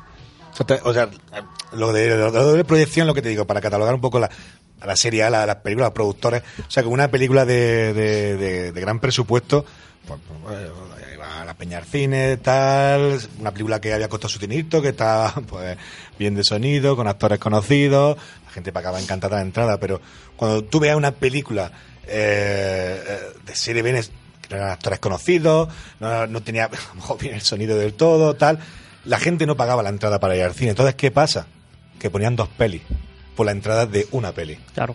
Entonces, eh, en ese concepto Como el catalogado- cine de verano, que también lo han hecho muchas veces. Entonces ahí te puedes decir, esto es una película, voy a ver una película de, de serie B, tal, en la que no está, entre comillas, a la altura de una película de serie A, porque estoy harto de ver películas de serie Z, que veo muchísimos mejor guiones que una película de, de que ha estado en cines, por ejemplo. Sí, lo que pasa que la, la serie A, y bueno, ya entramos a, a discutir lo que son Claro. la- los- que siempre se ponen unos cánones, siempre se ponen unas categorías. La, la serie A, la que tú dices, pues está todo el mundo dado de alta, está todo el mundo cotizando, son actores de renombre. No significa que la película sea buena, porque hay algunas películas de serie A que son, vamos, para pegarle con un calcetín sudado Sí, en la sí, boca. para- para vomitar. Y, y en la serie B, pues digamos que los guiones son más flojuchos, que técnicamente, flojuchos algunos, ¿eh? que técnicamente no tienen esa, esa salida y que los actores pues no tienen tampoco, y la serie Z ya es pues todo lo que, lo que viene detrás. Claro. Todo lo que verdaderamente es el cine indie. Cine que, indie como eh, tal, de cine que no, no tiene salida porque la gente no está de alta, la gente no. no la, la cámara se la deja a un amigo, la pértiga te la hace el cuñado, no sé qué. Entonces, eso es. Pero la- yo lo englobo todo, por decirlo, mi forma de verlo, lo englobo todo a que eh, al mínimo presupuesto. Sí, Claro. Serie B bajo presupuesto, Serie Z mínimo presupuesto. Pero no, es lo que digo, mucha gente, ah, Serie Z, te digo lo que me ha pasado a mí. Odio eso, odio el desprecio. O sea, el desprecio al, al- al- Por eso yo nunca hablo de Serie B, Serie Z, tal, sino alto presupuesto, bajo presupuesto. Sí, sí, sí. ¿Sabes? Porque es como que dice Serie Z y la gente. O sea, es como un desprecio. Ah, Serie Z, tomas por culo. Tal, no sé qué. eh, eh, Cachofas. Ah, tomas por culo, tal, no sé qué. Pero bueno, es que luego, pero es que luego, por ejemplo, hay películas como, eh, como Dispongo de Barco o, mm, o Gente en Sitio, de, de Cabestani, no sé si las conoces, que Sí. están grabadas con cuatro duros, con una handicam, que los guiones son mm, raros, normales, no hay casquería. Y eso es cine de, de- de bajo presupuesto. Lo que pasa que, claro, pues tiene a Antonio de la Torre, Antonio Al- Alberto San Juan, no sé qué, a todos los amiguetes haciéndote la peluca a la película gratis, porque lo estás grabando en su casa cuando salen del portal, pero no estás pagando a nadie. Y eso es serie Z también. Porque, Claro, o sea, sí, no, hay un a duro. ver, el- Pero luego tú en un cartel tienes a Antonio de la Torre, tienes a no sé qué, no sé cuánto, esa película se distribuye sola. El problema está aquí, es que el, el- que podemos hablar mucho de esto, el problema está en Sí, que, sí. En que el, el tema del, del cine, eh, ya estamos hablando de cómo cuidar al espectador.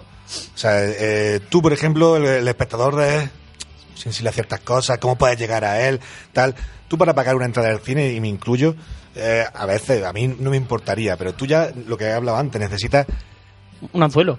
una cara conocida. Claro. Necesitas que el sonido esté de puta madre. Necesitas explosiones. Necesitas eh, muchas cosas para satisfacer a eso. Con la troma puedes hacer, o, o cualquier cosa, como, o como yo hago, o sea, para mí no existe la censura, eh, no existe nada, puedes hacer lo que te dé la gana y eso a, a- a quien se dedica a esto a nivel art- a- artístico es la polla. Claro. O sea, es la polla. A mí, por ejemplo, si yo tuviese que llevar esto a cine, a mí me cortarían todo. De hecho, en la, en la troma hablan de que, lo que decíamos antes, ¿no? Que para la época hablaban de temas de, pues, de, de homosexualidad que eran como tabú, incluso hablaban en muchas películas de temas de, de incesto o de, o de, o de pederastia y, se, y hacían humor negro con eso o hacían películas de terror y era como, pero perdona, es que, es que está haciendo... in- O necrofilia. vale. Sí, sí, no, no, o necrofilia. que- Y es que no, lo que dice- no es censura. No es censura, es que mientras que respete, yo por ejemplo Exacto. tengo, No haga apología, Hombre, pero... esa, esta película tiene el atropello ese al niño que de- desde luego eh, más brutal no puede ser. Además, por partida doble, ¿no? Oye, ¿habéis visto esta película, Holmes y Watson? Eh, no, tengo ganas de verla. No. Eh, no la veáis. No la veáis, es decir, ¿De quién era? ¿Era de los Cohen o- super, super producción Ah, una bueno. de la Warner, eh, de Ethan Cohen, ¿Ves? con Will Ferrell, eh, John Reilly, y es una cagada de película. Tiene un presupuestazo, una decoración, un maquillaje, tiene un vestuario, pero es mala, pero mala, mala. Se ha llevado de tortas por la crítica en el momento del estreno. Pero yo la vi y digo, voy a verla por si acaso, a ver si esto es como, tal como lo dicen. Y es un producto, es el claro ejemplo de lo que es un producto serie Z con un gran presupuesto. Es una pasada. es con un final malísimo, con un desarrollo de la película malísimo, con una historia, un guion malísimo, y es una pena, porque sí es verdad que te puedo decir que arranca carcajadas, pero de lo ridícula que, lle- que llega a ser la, la situación. Pero- No surrealista, ¿eh? No surrealista, ridícula. Pero que, que, es muy distinto. te vuelvo a decir que las grandes superproducciones no tienen por qué ser películas buenas. O sea, por favor, crucificadme si queréis, pero Titanic, por favor, Titanic, tres horas esperando que se hunda el puto barco, 11 Oscars, estamos tontos, ¿qué nos pasa? Ya, por ¿De cierto, verdad? Por cierto, en esta película de Holmes y Watson sale el Titanic también, ¿eh? Sí, pues eso- Un barcaco ahí enorme que eso ha tenido que costar un dineral recrearlo para mm, dos tomas, creo que sale, na- nada más, ¿sabes? Supo- y cuatro mm, patochadas. Una secta, Es- una secta. En fin, en fin. Oye, tenemos que ir avanzando, tenemos que ir avanzando. Nos vamos a meter en la escena que se escucha esa voz en off.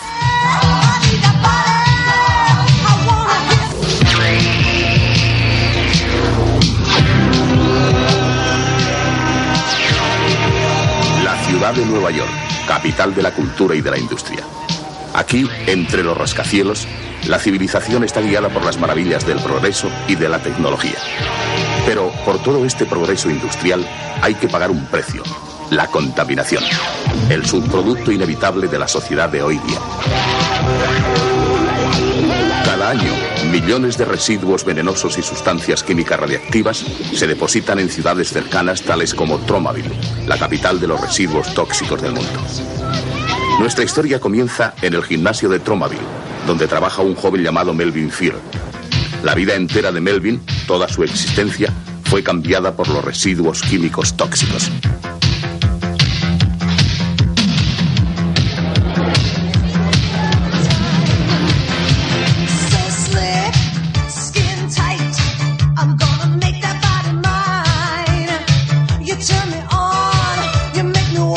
Es muy curioso que muchísimas de las películas casi apocalípticas, yo sé, me estoy acordando de Perseguido, por ejemplo, y muchas otras, aparecen con esa voz en off, eh, anunciando lo que está pasando, es decir, como si no te dieras cuenta de que se está acabando el mundo, en este caso, de que tienes vertidos en los 80 radiactivos por todos lados y no eres consciente de ello, no te das cuenta, pasas totalmente. Y tenemos un pueblo que eso es, no es un pueblo, es una escombrera con vida.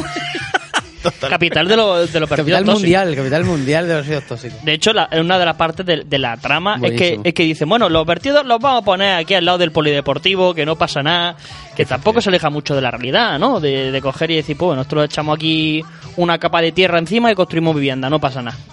Así pero- es. Sí, sí, sí, a día de hoy es, es- es así. Lo que me parece súper grotesco es el momento de vamos a parar el camión debajo de la ventana del gimnasio y vamos a transportar los bidones tóxicos sin tapadera, sin tapadera, Que- los ponemos aquí era- debajo. Eso era como Blandy Blue. Sí, de sí, era, era, era Brandy Blue. Qué asco, ¿no? Era, sí, sí. Eh, mola porque es que eh, en películas así, o sea, no, No tienes que justificarlo. No, no existe la palabra el por qué. ¿Por No, qué? no. Da igual, cojones, ya está. Y se mete en el Es file- que Además, vamos a meter nuestra droga nueva. vamos a pararnos aquí en la puerta de un gimnasio, delante de todo el mundo, a, a no- reventarnos no la podemos, nariz. No podemos perder tiempo, no nos No. Podemos poner. No, pero es que traigo esto. Creo que tengo Empieza aquí- por ahí. Empieza por ahí. Traigo aquí.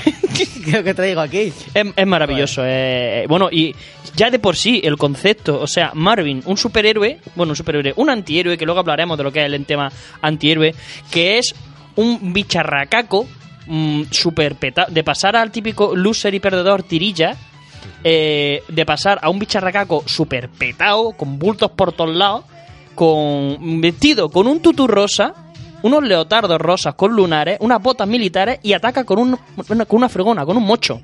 Ya el concepto llama la atención. Ya de por sí ya... ¿Quién no quiere ver eso? Claro, lo que pasa es que realmente es una encerrona de la chica esta que le hace vestirse así y caracteriza al personaje que de hecho el tutú no lo pierde ¿eh? de cierta forma, ¿no? No lo pierde. Pero antes de todo eso, esta es la presentación. Es muy curioso ese Tromaville, ese gimnasio de Tromaville. Eh, Tromaville que en todo momento se ven las, siempre las torres gemelas, ¿eh? Dices, efectivamente. joder, pero bueno, pero bueno, no qué grande es este pueblo, ¿no? Da igual. Está pegado, esto es Nueva York. El tema de la sexualidad, que El se gimnasio mete, es brutal. el gimnasio se mete ahí, es decir, eso, yo que sé, no hay escena donde salgan dos, tres personajes donde no estén tocando, sobando a una tía, pero sobándola, es decir, literalmente estrujándola y apretándola, ¿no? Es, vamos, brutal eso ahí, ¿no? A mí me parece muy guay que, que presenten como al principio ya los malos de la película como la gente de gimnasio. Los guay. Los guay. Los guay de gimnasio, Tal. Me parece, me parece muy acertado. Me parece que ese, ese giro tal me moló muchísimo. Me moló muchísimo y con el temato que toca en esa época, no sé lo que pasaba allí en los 80 tal. Pero sí es verdad que el tema de. A, a le, le atormentaba mucho el tema de, de los residuos tóxicos, la contaminación, y por eso también lo tiene metido ahí. En esa época, pues. ¿Sabes?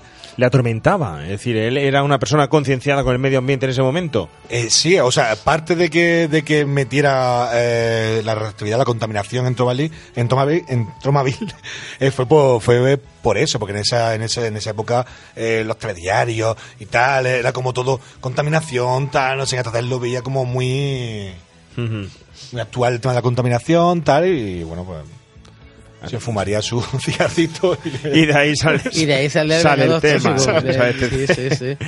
Bueno, el personaje de Marvin. eh, Maravilloso. eh. Melvin.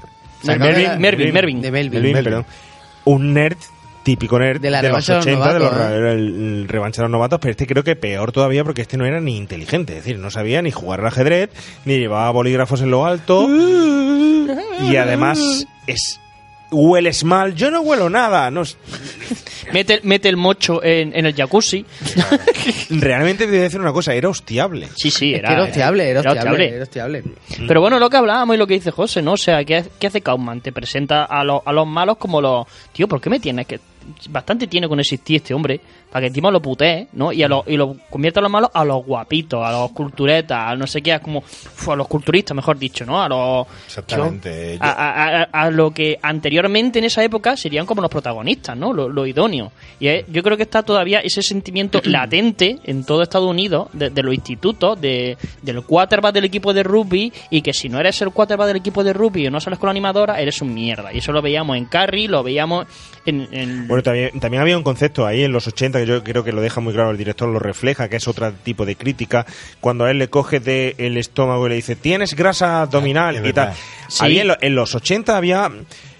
Era un momento de, de- de liberación, de, bueno, se puede decir liberación, no sé si sería correcto o no, pero de un momento de que ah, eh, existía una gran serie de novedades y había que ad- adherirse a ellas. Y una culto. de la gran novedad era el culto al cuerpo. Culto aparecieron los yuppies, aparecieron, eh, por ejemplo, esos eh, ejecutivos eh, metidos directamente en la droga y los excesos y tal. Se introdujo muchísimas novedades en los 80 y una de las novedades era ese culto al cuerpo que además venían en esas cintas de VHS que tú te ponías en tu casa y podías hacer aeróbic, aeróbic. Sí, sí. Y tenías que ir petado. Y encima tenemos superhéroes en, en la pantalla, como eran Schwarzenegger, Stallone, etcétera, que cultivaban ese eh, culto al cuerpo. Y yo creo que eso era una crítica, es una crítica brutal ahí del director a ese culto al Claro. cuerpo al cuerpo que había en ese momento, que sigue siendo actual, ¿eh? que la actualidad y más que antes. Porque, bueno, por lo menos teníamos por ahí a Tim Wolf, que había pelo en el pecho y era emocionante y tenía su valor. Hoy en día es que no te dejan ni Ni tener eso, pelo en, el pecho. Hoy tenemos hombres y mujeres y viceversa, que son todos iguales. Efectivamente. Tú sabes que la mitad de. Bueno, más de la mitad de los que van a hombre y mujer y viceversa piensan que viceversa es la presentadora. ¿Ah, sí? bueno, no sé por qué me Me extraño, vale. ¿no? No sé pero, por qué me extraño. pero vamos, pero- que los de esta película tampoco es que se vea que sean muy listos. Claro, ¿eh? para a mí, a mí me parece súper grotesco el hecho de que esté haciendo abdominales y se están pasando el canuto. Y es como, ¡uff! ¡Uf! ¡15! A mí me mola porque- Eh, Tienen que darle el, el rollo ese, creo yo también, macarra. Claro, Siempre, siempre el rollo underground total y, y- y bueno, lo que digo, ¿quién no ha- por ejemplo, no es que haya sido nunca y, tenido bullying o tal, pero por ejemplo, si es verdad que he empatizado con, con Melvin, porque siempre es lo que te digo, siempre me imagino porque es una caricatura, siempre- una caricatura exagerada totalmente de Kaufman. ¿sabes? Pero sí es verdad que quien no ha querido ser como persona que ha visto un poquito más mayor ha dicho, hostia, quiero ser como este, quiero ya, quiero ser eh, eh, la estrella de la noche, quiero llamar la atención hoy, quiero que esta chica se fije en mí. Y, y pasa eso, Melvin. Lo que pasa es que sí es verdad que Melvin lo tienen totalmente exage- exagerado, eh, su tontuna, tal. ¿sabes? El personaje está de muy hecho, es exagerado. muy, Es muy exagerado, Claro, es muy pero es, es muy carry, ¿eh? todo Todo, toda la gente guay del instituto, en este caso del gimnasio, riéndose del friki. ¿No? Esa es la intención, Es la intención. De hecho, claro. de, eh, se ríen con el tema de, de la oveja y todo luego el, el típico plano de las caras, ¡ja, ja, ja! todas cercanas, riéndose de, de él. De hecho, como dato curioso, eh, la- bueno, la oveja con su jatador pintada con no sé qué, la oveja estaba comida de piojo. Como dato curioso, decir que. Sí, sí, estaba, estaba co- eh, como dato de mierda, como lo quiero decir. Estaba comida de piojo, Claro, pero... no eh, habría presupuesto para. Y luego que, que la esquilaron y se la comieron. no, o sea, Martok no se dio cuenta hasta que grabó la escena de la de chinchas que tenía la, la oveja. Joder. Qué brutal, qué brutal. Por eso salió corriendo. Seguramente. Y luego, mira, te voy a De hacer... todas formas, el tema, el tema del bullying es que actualmente es que somos muy sutiles, ya lo hemos hablado de esto en otros pro- programas, pero actualmente es que muchos se utiliza el tema del acoso escolar, eh, del bullying y tal. Y en aquellos tiempos, por lo menos. Era normal. Por lo menos, pero por lo menos conocías al enemigo. Es decir, mm, te dejaban en ridículo y sabías quién era, ¿no? Hoy en día con las redes sociales te suben. siquiera eso. Te suben la imagen y te dejan en ridículo y dices, Dios. Pero eso ya, son- eso ya es troll. Eso ya, ya es troll. No, eso es, no, eso es acoso, ¿eh? Ya, ya, ya, también. Pero me refiero ya de adulto, ¿eh? de adulto, eso ya es trolear y ser un, No, me refiero a los jóvenes de, Pero es de hoy en muchi- día. ahora es la- muchísimo peor, vamos, Claro. con, con redes sociales, con todo. Vamos. Pero que está muy bien que, eh, que, eh, que realmente la, la troma en, en una única escena de presentación, que es lo que acabamos de escuchar, ha puesto sobre la mesa el tema del medio ambiente y el tema del bullying. bullying. como lo conocemos hoy en día. Y el, además el tema del culto al cuerpo. Y además el tema también de la sexualidad. Es decir, ya ha tocado ahí varios temas alrededor. De ¿no? hecho, fíjate que el, eh, lo que hacen es marcar también un exceso de, de autoridad, ¿no? O sea, varios personajes como diciendo, o la inmunidad. Eh, el alcalde este, que hace lo que le da la gana vertiendo los, los vertidos tóxicos, enterrándolos donde quiere, es totalmente inmune. Esta gente que va atropellando a los niños y a las abuelas, que tiene sus reglas de cómo atropellarlos, es totalmente inmune. Y es gracioso porque la escena que tú dices que, mm, que atropellan al niño... Eh, primero- Fascinante. fascinante, bueno, se hizo con una calabaza y, y miel de melaza dentro. Exactamente. Pero lo curioso es que eh, eh, Joy Kaufman grabó esta escena porque él atropelló a su hermana. Y echando el coche para atrás, atropelló a su hermana Claro. y, Y y como se le quedó marcado Claro, esa, te esa escena. tan mal, te sientes tan mal me, que encanta, esta me encanta, Carlos, cuando te lees las escaletas. Cuando, me encantará cuando Sí. te las lees. Sí, sí, sí, pero bueno, eh, es lo que te he dicho. Teníamos la escena, ponemos la escena. Ponla, si te he dicho, yo es que ser de un lado O para la, otro. o la reventamos ya de todo. Si es que te está dando pie, te está dando pie. Te, estoy dando pie, te estoy dando. Venga, dale que Pues la venga, dame pie y la escuchamos y luego Mira. la hablas.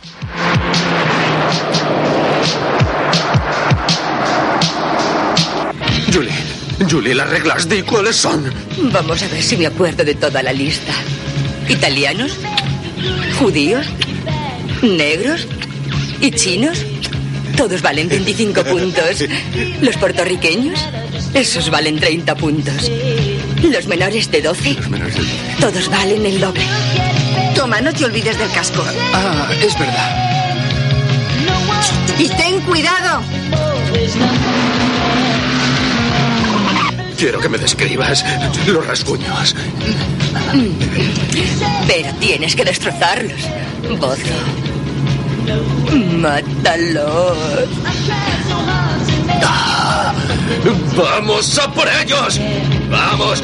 ¡Vamos! ¿Dónde coño se ha metido todo el mundo? ¿Dónde? Sí, sí. ¿Cuánto vale un chico en bicicleta? ¿Dónde? Sobre 28 puntos y lograr darle al chico y a la bici. Vamos a verla de cerca. ¡Ah! Oh, es una monada, ¿verdad? Es muy tarde para que vayas por la calle. Adiós. Bozo, no hay nadie. Perfecto.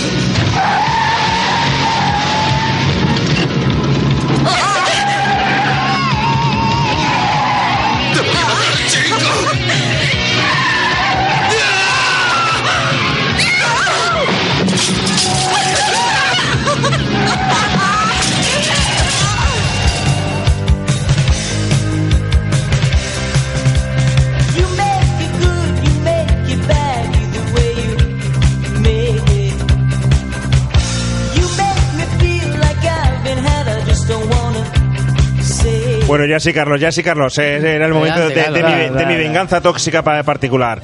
Eh, no sé por dónde empezar. Todos han empezado por el final cuando atropellan al niño. Desde luego, un atropello brutalísimo. Yo tengo que decir que revisionando la película eh, me ha impactado en el sentido de decir, eh, no sé si es correcto ni siquiera que esté viendo esto, ¿no? Eh, eh, porque es que reitera y dice no le ha atropellado, se ha levantado, el niño se arrastra por el suelo y llega y hace ¡pum! y le vuelve a pasar y les pachurra la cabeza. Pero luego es que además tenemos ahí el inicio del Instagram, que son las dos pijas. Con las Polaroid. Que echo de, echo de menos que no se vea la muerte de ellas, igual que se ve la muerte de esta, de esta, de este niño. Tengo otro dato curioso. Eso es una pasada, tío, cuando hacen las fotos. Y le hacen la foto, eh, Se ve vamos, muy que- bien el rojo. eso Dios Realmente mío, es Joder. crítica o a ver, Estos no han vuelto, no han vuelto, creo, o sea, creo, mira que he visto muchas pelitromas y tal, pero sí es verdad que, por ejemplo, esta muerte, esta muerte es cojonuda, es visceral, es sádica y creo que no han vuelto a tener, en esta película sí tienen esa esencia, creo que después ya se convierte en todo en gore, en gore más más cari- caricaturizado, más... eh, aquí sí son chungas, o sea, la- las muertes, o sea, es lo que tú dices, lo estás viendo y dices, joder, roza el realismo, ¿sabes? Son muy crudas. Y, y- y eso también es lo que, lo que me mola. O sea, me mola ese rollo. O sea, no es que yo sádico y tal, pero es verdad que yo, yo cuando vi eso, sobre todo et- esta parte que, te, que quería apuntarla, yo lo flipé, yo lo flipé. Yo dije, hostia, que lo que tú dices de otra vez, volver a hacerlo y tal. eh, para mí, aunque quede extraño, para mí era una risa. O sea, yo, Sí. me, yo me descojonaba. Es como, no sé si has visto, ya que hablabais antes de la, de la sesión doble o de, de la serie Z, eh, Greenhouse, Tarantino no, Robert Rodríguez. Venga. En Planes Terror, Sí. eh, cuando se meten en el coche y le dice, dispárale a cualquier cosa que se apunta a cualquier cosa que se mueva, menos a tu cabeza. Y se vuela el niño en la cabeza. Claro. Pero es que el hijo de Robert Rodríguez, es que Robert Rodríguez puso a sus hijos ahí para que le- para volarse la, la- la cabeza. Y aquí Harold Joy hacía lo mismo, tenía un recuerdo de haber atropellado a su hermana que no le pasó nada y lo metió en la, en la escena. De hecho, te puedo dar como dato curioso también que Patrick Kilpatrick, Kilpatrick, que no sé- ¿Quién es ese? ¿Qué cosa? Patrick Kilpatrick, ¿Quién es? ese es el, El atracador, el ¿no? atracador que tiene la cara pintada Sí. eh, en el restaurante mexicano. Cuando te rodó la escena y tenía que apuntarle El con que, la el, escopeta. que, el que pone a la ciega en lo alto de, de la mesa. No, ese, ese Que es el negro. apunta a la, niña, ¿no? El que apunta al bebé con la Exacto, escopeta. Exacto, exacto, Ah, el que apunta el bebé, vale. Pues después de rodar esa escena abandonó la película. Porque parecía que no le gustó, no le hizo gracia tener que apuntar a un bebé con una, con una escopeta. Dice, es "Yo que es de aquí". fuerte, ¿eh? Sí, sí. Es Volvemos a lo que decíamos, ¿eh? no hay censura en, en Troma. Y cuando matan al perro, que eso a día de hoy es imposible hacerlo.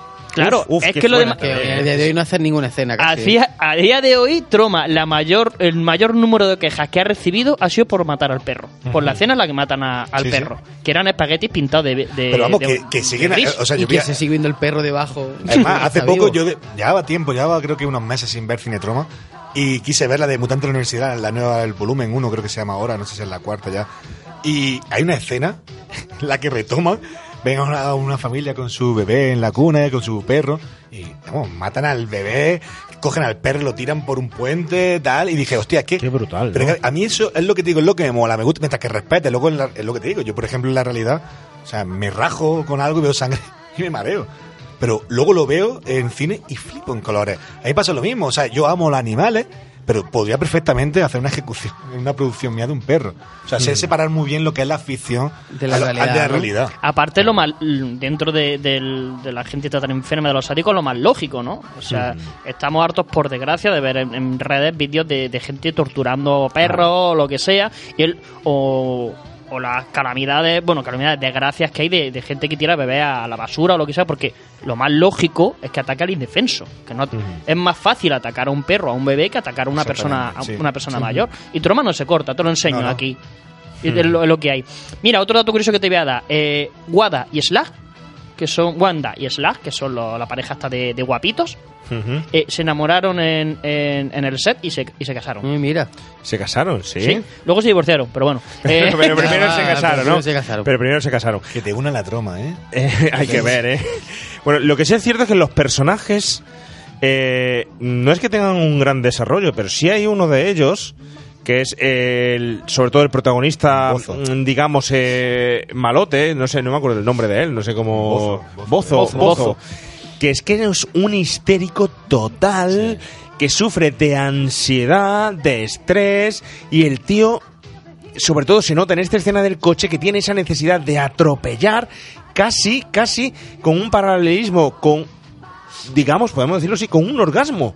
Sí, le da tanto gusto y placer realizar eso que parece que está en ese momento teniendo un orgasmo el tío. Y además dice, necesito repetirlo. Es un personaje que al fin y al cabo es más asqueroso que el propio Vengador Tóxico eh, físicamente, ¿eh? Es de los peores personajes peor. que, que he visto yo en el cine. Es que claro, este, este, este villano que tú estás hablando del Ennable, o sea, eh, forma parte de, de la subtrama de la película. O sea, realmente, eh, realmente el, el enemigo del- de, de Toxic es la sociedad. Y Ajá. Bozo forma parte de, de esa sociedad enferma, loca, que es lo que tú dices, que mata a alguien y tal, y quiere pasarle otra vez por encima y tal, y, y vive de esa adrenalina. Pero te lo digo, la escena es brutal.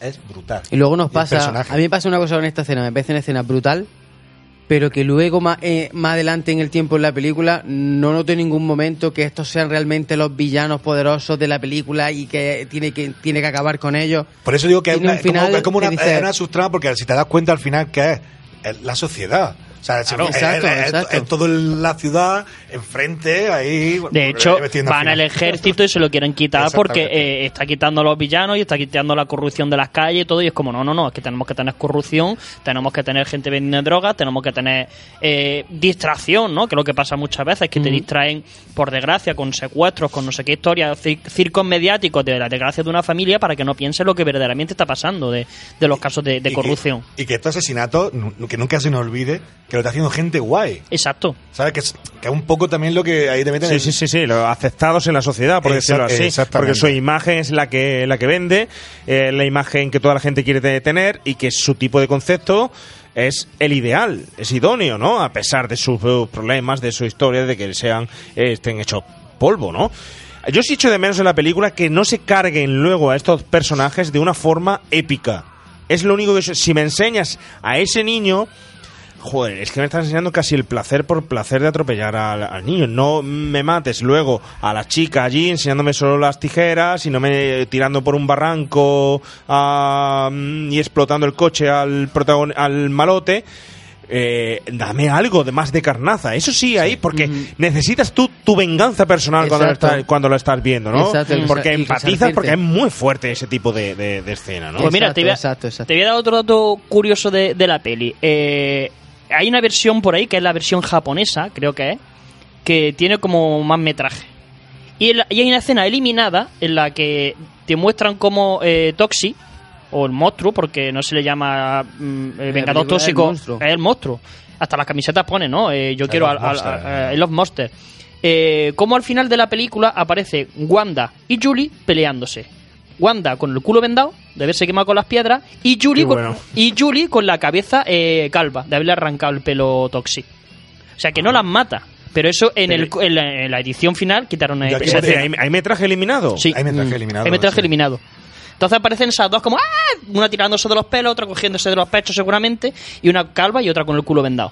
Es más, te digo que creo que a- a- a- para responderte a lo que tú dices, yo creo que aquí Kaufman no lo sé exactamente porque no lo he visto en ninguna entrevista ni nada de tal. Creo que realmente no quiso darle una muerte, porque es que em, creo que no formaba parte de, de su trama, o porque lo que muchas veces lo he intentado pensar, digo, coño, la película es una venganza, ¿eh? Sí, pero, sí. Pero no es así, él ha explicado muchas veces que, el- que él está en contra de, en fin, en general, de toda la, de, de la sociedad, de la ciudad. Entonces creo que se basa más en otra cosa que en la muerte de ellos. Ajá. Es la creación de, de- del antihéroe. Exactamente. Como la La- sociedad es, es La una afectación, la afectación. Es una naranja mecánica a fin de cuentas. Es un- Es una transformación. Una transformación de que la Una sociedad transformación, Exactamente. la sociedad la- le ha creado, ha creado ese monstruo. exactamente. Ahí vamos. Oye, eh, ¿pero qué me decís del sistema? Todos hemos dicho alguna vez, eh, no pilles a ese que te dan 20 puntos. No pilles con la bicicleta, con el patinete o con el coche, que te dan 20 puntos. Señora, quítese de en medio que me dan... Incluso aquí decimos que le ponemos un, un kiosquillo de pipas, ¿no? Pero esto es muy fuerte. ¿Os Es muy- ¿Os acordáis de Carmageddon? Carmageddon, bueno, sí, el juego Carmageddon. Que sabía que mataba a vieja y te daban Sí, sí. puntos por matar. Pues bueno, es muy hostel. Hostel también Claro. tiene una lista de precios Sí. de si eres coreano tanto, si eres estadounidense son los más caros. O sea, ya... eh, eh, Pero es, que el- parece, es que parece el guion hecho por, por Donald Trump, tío. Básicamente. Básicamente. que, Básicamente. eh, es una vuelta total a, a- a- una ideología que debería de estar ya extinguida, olvidada y tal. Que muchas veces ver este tipo de películas está estupendo para darnos cuenta de que nuestros principios, instintos y nuestra ideología básica viene de atrás y que no hemos conseguido eliminarla todavía treinta y tantos años después, ¿eh? Que es que hay que verlo y darse cuenta de ello, no mirar solo a través de... eh, tiene mejor efecto, está mejor, peor fotografía, todo, sino a través de lo que te está transmitiendo y de lo que te hace pensar. Y aquí con este tipo de Sí, diálogos pues te sí. hace pensar un Sí, sí. montón. Por eso digo que eh, lo retomamos antes que me parece que esta película sería mucho mejor aceptada que los clásicos de los 80, porque dentro de su de su bizarrería o su casquería tiene cosas que dice, tío, Pero están para, hablando para, para aquel que quiera ver. Es decir, para aquel que quiera ver más allá de, donde, de lo ideal y de lo que hay que ver. Se ve, se Hay ve que ver, claramente. pero para el que quiera ver, no, entiéndeme, para el que quiera ver, te, te puedo decir, tú puedes ir al cine, lo hemos dicho muchas veces, a ver los Goonies porque quieres pasar un buen rato y quieres quedarte con los 80 solo, con lo idílico, lo ideal, el cine de familia, el Spielberg o tal, o tú puedes empaparte en el cine de los 80 con este tipo de productos y verlo porque quieres verlo. Es decir, es para el que lo quiera ver, para el que lo quiera elegir y el que quiera quedarse no en el efecto nostálgico de los 80, sino en el cine y lo que transmitía el cine de los 80 a través de un producto como este o cualquier otro. ¿Cuántos productos de serie B te están hablando de la tecnología, el avance y tal, y te lo está poniendo ya, te está diciendo, ojo, cuidado con él? Terminator, por ejemplo. O todos los que salen después que hemos hablado antes de Destroyer, el brazo de acero, etcétera un montón. Y fíjate al ritmo que va hoy en día la tecnología, que es abismal, y no caemos en ello. Y hace falta ver películas de atrás para darte cuenta de, de todo eso, ¿no? Por eso Sí digo que- que el que quiera ver. El problema está en que para mucha gente eso sería una falta de respeto, una falta de respeto, pero es la puta realidad a día de hoy también. Sutileza no tiene Y- ninguna, y- vamos. Y la gente muchas veces no quiere ir al cine a ver la realidad. Yo escucho, si tú si supieras la de veces que yo he escuchado la frase de esa película no la he visto, porque para pasar un mal rato no voy, yo al cine para entretenerme, para divertirme. Pero bueno, o sea, pan y circo. Pero bueno, pero también la gente tiene derecho a eso. Sí, pero vamos, es que también te... Ver, sí, entiéndeme, pero- ¿no? Es como el que se va a una montaña rusa y dice, yo para, mon- para un mal rato no me monto ahí ni pago ahí. Es decir, cada uno lo que, que- que- Pero lo que- bueno, lo que quiere experimentar. Móntate Ahora, los coches locos, por lo menos. Si O sea, tú estás dispuesto, eso es como nosotros nos acordáis que siempre en los 80 y tal eh, te enseñaban en la televisión y era la frase típica de los negritos de Somalia pasando hambre en la televisión y que llegaban muchas madres, uy, quitad de eso que es la hora de comer, no lo pongáis y tal porque no quiero verlo, ¿no? Yo siempre he sido de la opinión de decir, no, hay que verlo porque hay Claro. que dedicar un rato de tu vida a concienciarte con eso y a buscar una posible solución o aportación en la medida que lo que puedas. Pero hay mucha gente que dice, soy incapaz porque para mí lo que prima es el presente, la actualidad, y es que voy a comer y no quiero que me den mal rato con la comida o lo que sea. Cada uno es libre, nosotros re- respetamos ahí. Ahora, si habrá que compartirlo, no hay por qué compartirlo. Yo pienso que el cine te cuenta un, un poco más. Eso es como el que nos dice, es que no habéis hablado de la película hasta no sé cuándo o tal. No, oye, pero es que estamos hablando de, alrededor de la película, de un tema importante con gente que ha vivido la película. No te está contando la película porque la haya visto, se haya leído algo en internet y tal. No te estamos hablando de una película a través de alguien, de una persona que le ha señalado de cierta, de cierta forma. Y luego me regañas por saltarme la escaleta. Pues no, ya está. Habrá que regañar a alguien, ¿no? A ti, a ti te afecta. El millennial pasa. Javi, a ti te habla. afecta, que eres de los 80. Bueno, y todo esto que iba a lo incorrecto de... De la troma. de, de la troma. Javi, aprovechando, tenemos actores, por favor. ¿Quién hacía de Mervin? ¿Era Mervin? Tenemos actores, pero mm, yo no sé si es que esta gente es que no ha hecho ya nada.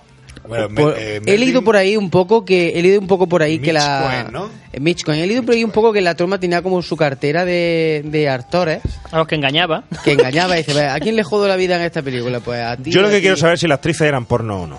Porque es que parecen actrices porno, Sí, sí, no, no, es son- otra- otra cosa. Sí, sí, tiraban de actrices porno. La actriz de esta película que es Andri Maranda mm, yo creo que no ha hecho nada más que esta película No, no he eh, sido capaz de encontrar nada que haya hecho, que haya hecho esta de- ni de él, porno de- ni no porno Del este lo único que sé del, del Cohen que era, era un pedazo de bicho. O sea, me refiero que medía unos 90 de largo, ¿eh?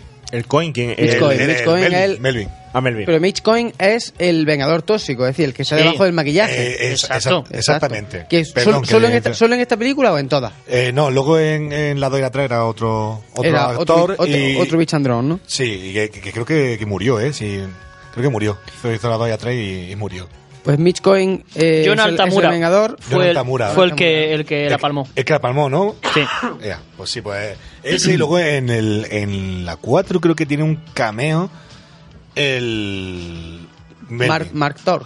Hmm. Mark Thor, que es el que hace el Vengador Tóxico, el que hace de Melvin. Exactamente, creo que tiene un cameo. en Y el Vengador Tóxico 4. Y ya está. No sí. Es que no he encontrado nada más de esta Y persona, ¿eh? luego Mitch, este creo que está también eh, con Kevin Smith ha hecho algo. Sí, Clerks, eh, Clerks, creo. Clerks hizo. Sí.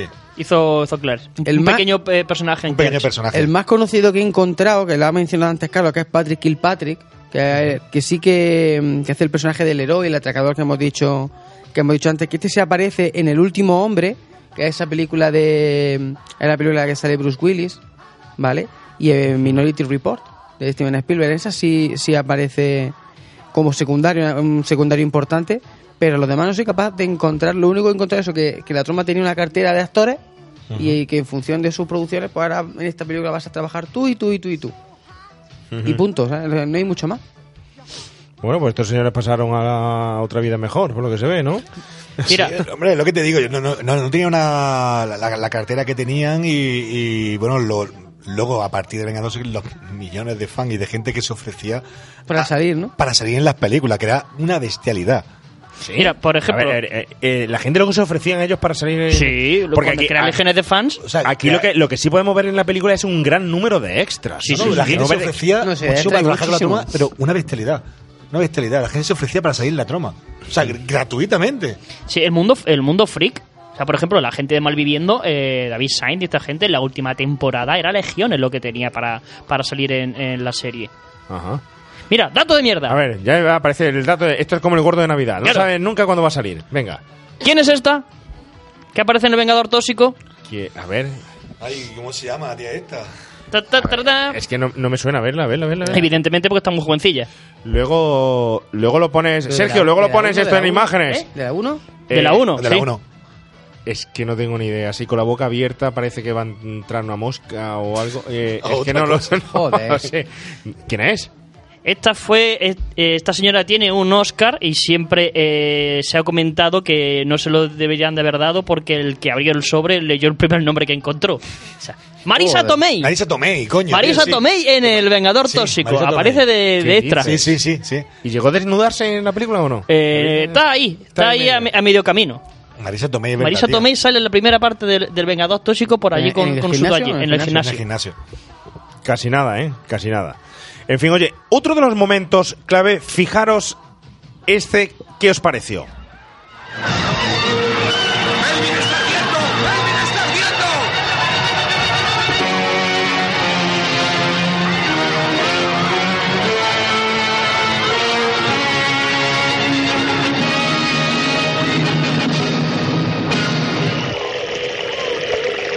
Melvin, cariño, ¿estás bien? ¿Te pasa algo?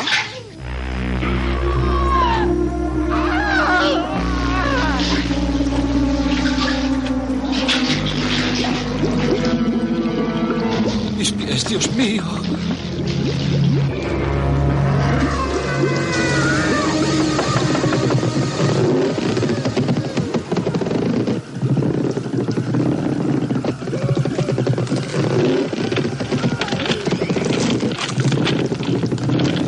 Bueno, este es quizá uno de los momentos que a mí personalmente más me llamó la atención por el tipo de transformación, porque por aquellos entonces habíamos visto ya un hombre lobo americano en Londres, eh, esa transformación que sigue siendo mítica eh, en hombre lobo, pues a efecto de maquillaje. Eh, lo veríamos también en la película de Joe Dante, ¿no? De Aullidos. Hellraiser, hay una transformación brutal también. Pero es que esta transformación, teniendo en cuenta que parece que a mitad de ella se quedan sin presupuesto porque empiezan a meter como imágenes en flash de distinto color y tal, ver esas burbujas como a punto de explotar, con ese presupuesto, a mí me pareció brutal, ¿eh? No, es, bru- es brutal. Sí, sí, sí. Yo lo que pasa es que quiero hacer aquí un inciso antes de tal. Porque Sí, mi- mi- yo siempre como fan de, de la peli, no sé por qué siempre en mi cabeza cuando él sale ardiendo, todo, a mí me hubiera gustado que se hubiera convertido en sociedad. O sea, que todo el mundo lo vea como se convierte. No a ver, que está guay la escena y tal, pero no en un baño. Sino en, el en la misma puerta del A mí gimnasio. me hubiera encantado. Ya como una cosa mía personal de decir, hostia, lo está viendo todo el mundo que se ha convertido, tío, en el puto el, el monstruo vengador, ¿sabes? Me hubiera gustado que hubiera en, molado, so- ¿eh? en sociedad. Claro, lo que pasa es que te carga la línea argumental Claro. de repente aparece un monstruo y no sabemos de dónde viene. Y el misterio El del misterio, monstruo y claro. el tipo de personaje que luego va saliendo en la prensa hasta que se conoce y tal. Jode un poco eso, pero pero hubiera sí gustado- hubiera podido estar bien, la verdad es que sí, ¿no? De hecho, mira, el, la, la escena hasta que sale ardiendo, hubo problemas porque hay gente que quemó de verdad. O sea, cu- cuando están las manos cayéndole fuego, No, hay gente que. Los que- policías, O sea, ¿no? no, O sea, no, los no, policías. No, no tuve Stuntman, fue el mismo, el mismo actor el, al que le prendieron fuego. Sí, pero me refiero que, que hubo problemas Sí, con sí. a los policías les llegó a. Es decir, que ahí no hubo doble, ¿no? No, no, hubo doble. Fue el actor que le hizo, le prendieron fuego. Y luego, cuando estaban haciendo la escena de la bañera, el agua estaba súper congelada Sí. y tuvieron que tirar para adelante diciendo, venga, vamos a hacerlo de una vez y nos lo quitamos. Que no, podía- no consiguieron calentar el, el agua de, de la bañera. Que, es, que, es que mola mucho porque La es que, dije. tú fíjate, aparte de esos datos, el momento en el que está, de verdad, ar- ardiendo, consumiéndose, eh, derritiéndose, y la gente partiéndose la polla. Es que me encanta, ¿eh? Me recuerda a la actualidad de Eh, que... de- eso mismo. El Sí, que sí. pega un ostión en la calle, ¡eh! Y están con el móvil grabando, tío. También, también. Pero es ¿sabes? que mola Y- porque es que no solamente está la gente del gimnasio que ha salido, es que empieza a venir el resto Un del círculo. pueblo, los policías, empieza a venir todo el como- mundo a reírse. Como una verbena y haciendo Alrededor. palmas y ¡ah! no sé qué. Qué exagerado, no sabe aceptar una broma. Claro, que esa- está esa ahí frase, en el suelo. Y no toca la polla cuando te tropiezas, te estás cayendo y dice alguien, cuidado, cuidado. Y cuidado ya no, Sí, ya me he caído. ya estoy en el suelo. Y luego la... O, o- o cuando te dice tu madre que se enfade y todo, cuidado. Y dices, joder, mamá, que me voy a dejar los dientes. Pero ten cuidado, claro. efectivamente, efectivamente. ¿no? Sí, es verdad que entiendo la parte cómica de cuando está en el baño, que coño, cuando cuando te despistaba un poco que viene a tu madre al baño y te llamaba, ¿qué estás haciendo? ¿Qué estás haciendo? Joder. Me, pare- me parece muy cómico eso que, que Te ha hecho en, un hombre. en vez de estar Pues, masturbándose, se está convirtiendo en un puto. Nada, ese chiste me parece muy malo en la película. Pero es que hay varios de esos en la El película chiste de "Oh, ya se chiste- ha hecho un hombre. Eh, un, po- es un poco un cliché un. También te Ese ahí dice, ha- ha entrado también, también te dice un poco la, la- la impresión que tiene la madre de, Marvin, ¿no? De una decir, "Joder, ya pregunta, tiene huevos negros. Una pregunta, me ha, una pregunta, ¿me ha parecido ver en la bañera la foto de la madre? ¿Tú tienes un trauma? o- Yo te juro No, que me parece que he visto en la bañera la foto Ay, de la madre no y no sé, quiero saber por qué. No lo sabemos, pero sería Pero muy bueno. sería muy bueno.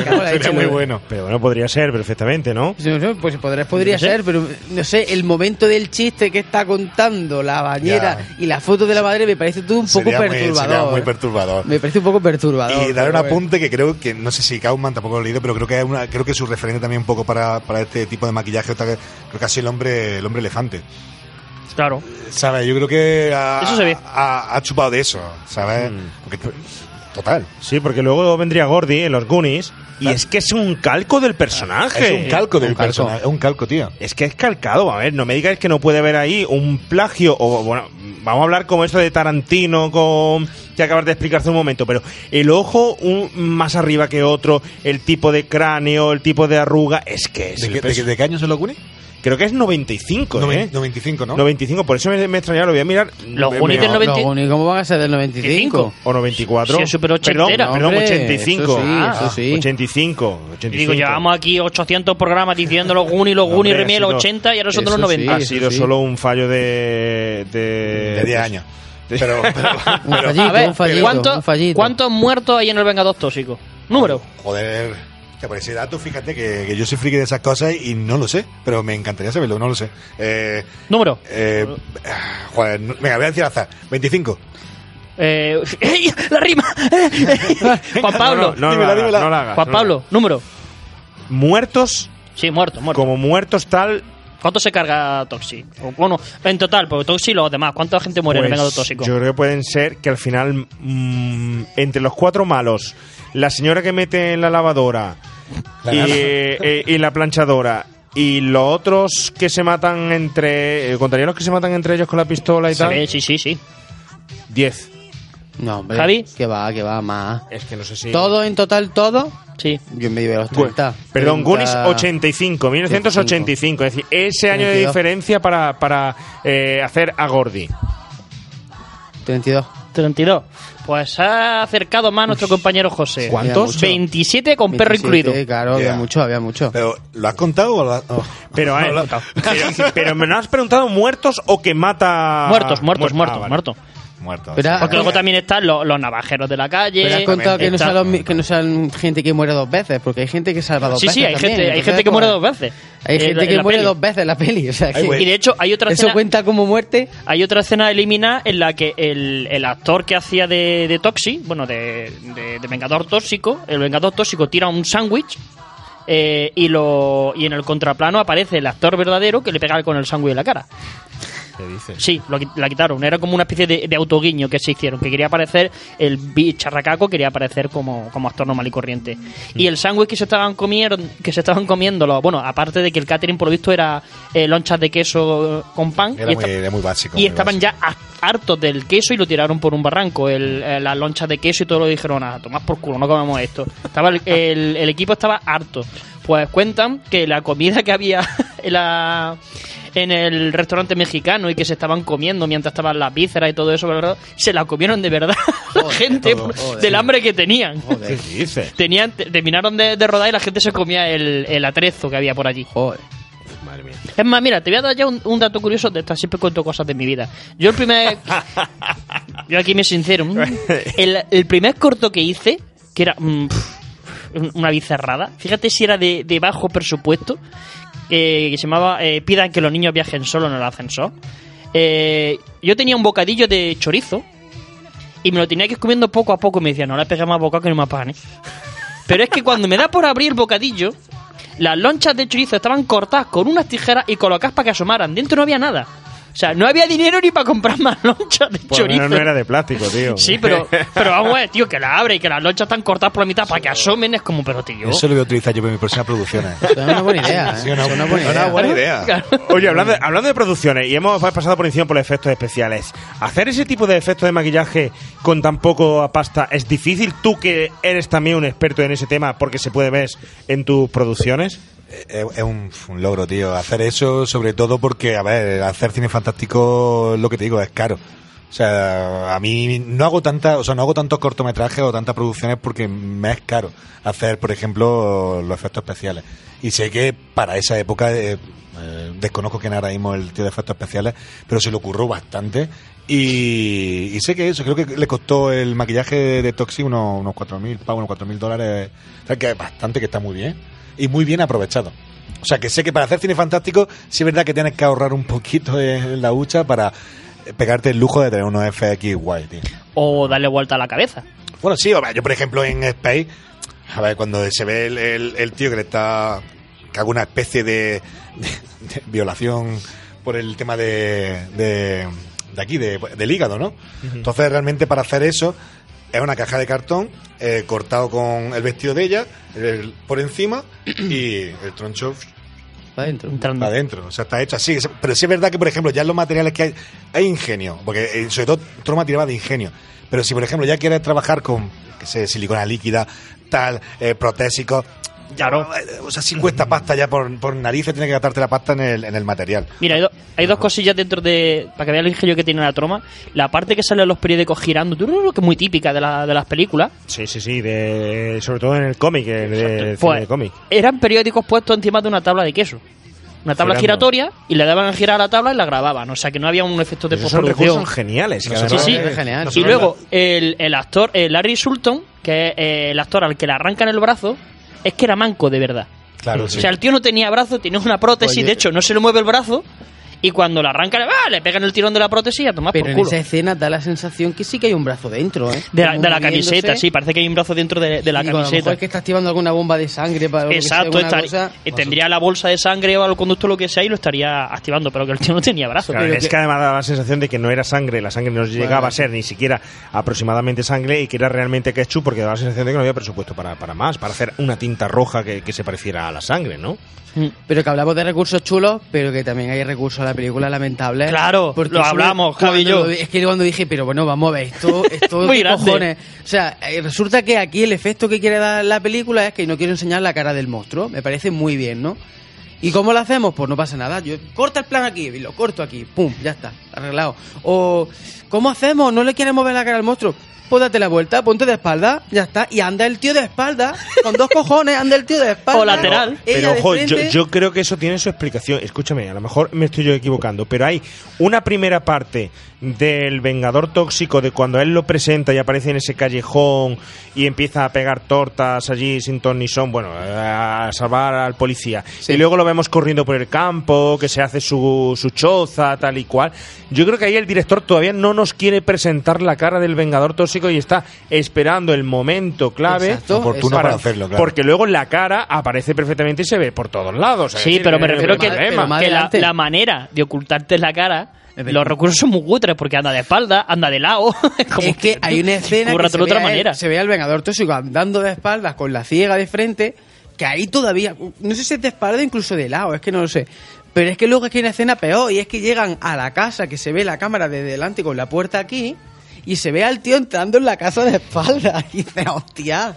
Bueno, este son recursos, recurso. como, sí, son recursos como tú has dicho también, que a él no le interesaba... Yo creo que están incluso acaso hecho, eh, Pues, hechas para, para, para, para que te rías no también sé. puede ser, ¿eh? Puede Pues- ser también, ¿eh? Y respecto a los FX, te digo una cosa, que esta gente, eh, o sea, yo creo Mm. que a esta aventura no fueron con los FX baratos. O sea, me refiero a barato, me refiero a que no iban con capture, no iban con tal. Ajá.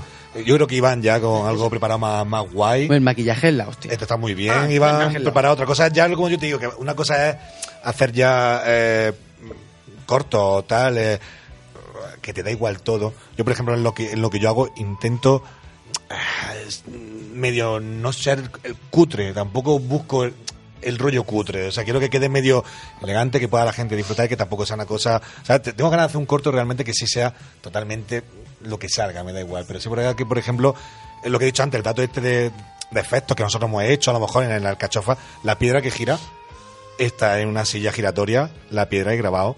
Y es eso, o sea, lo que hemos, Claro. lo, lo que, lo que hemos puesto. Es verdad que se tiran de, eh, de efectos que puedan funcionar, pero, pero yo creo que esta peli, eh, con sus 400 mil pavos, era, era corto, pero los efectos, es más, creo que gastaron, lo que más gastaron fue en efectos. Y también, por lo que tengo entendido, en las escenas de coche.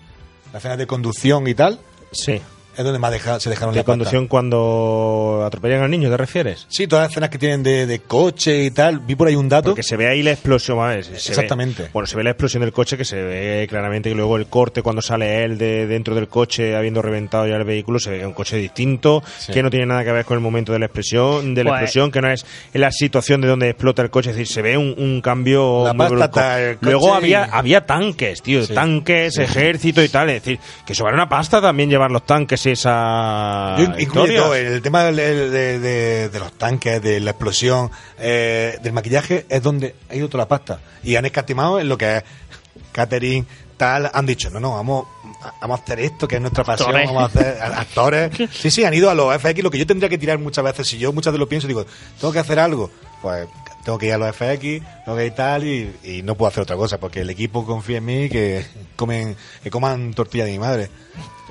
Si es que tu santa madre está dispuesta a hacer, A- tantos huevos Para tanta, para tanta gente. Pero lo he hecho muchas veces. Nosotros en la mano hinchamos comer tortillas de, de, de patatas de la madre de Luis G, que no veas que ricas estaban, ¿eh? Estaban muy ricas. Es un clásico. En fin, en fin. Bueno, hay que hablar, hay que hablar del antihéroe. El monstruo heroico salva al público de un restaurante. Buenas tardes, señoras y señores. Hoy tenemos con nosotros al doctor Martin Snodburger del Centro de Garden States para la Investigación de la Reproducción. Díganos, doctor, ¿es verdad que el monstruo ataca solo a la gente mala? Sí, sí, ya que solo la gente mala, la gente malvada ha sido destruida por el monstruo, eh, tendría que responder a su pregunta con un sí. De los rastros descubiertos en los lugares de los crímenes que han sido analizados, hemos llegado a la conclusión de que sea lo que sea, este monstruo ha estado expuesto a residuos químicos tóxicos.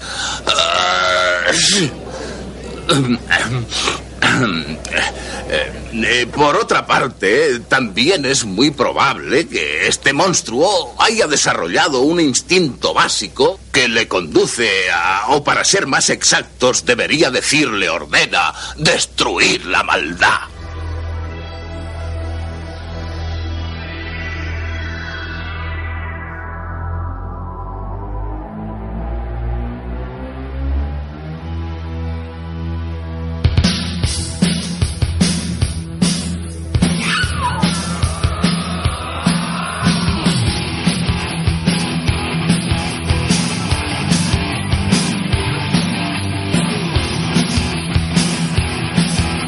Realmente no tenemos a un miembro de la pandilla, bueno, de la pandilla, de la pandilla X de, Marvel, sino que tenemos a un vengador que huele la maldad.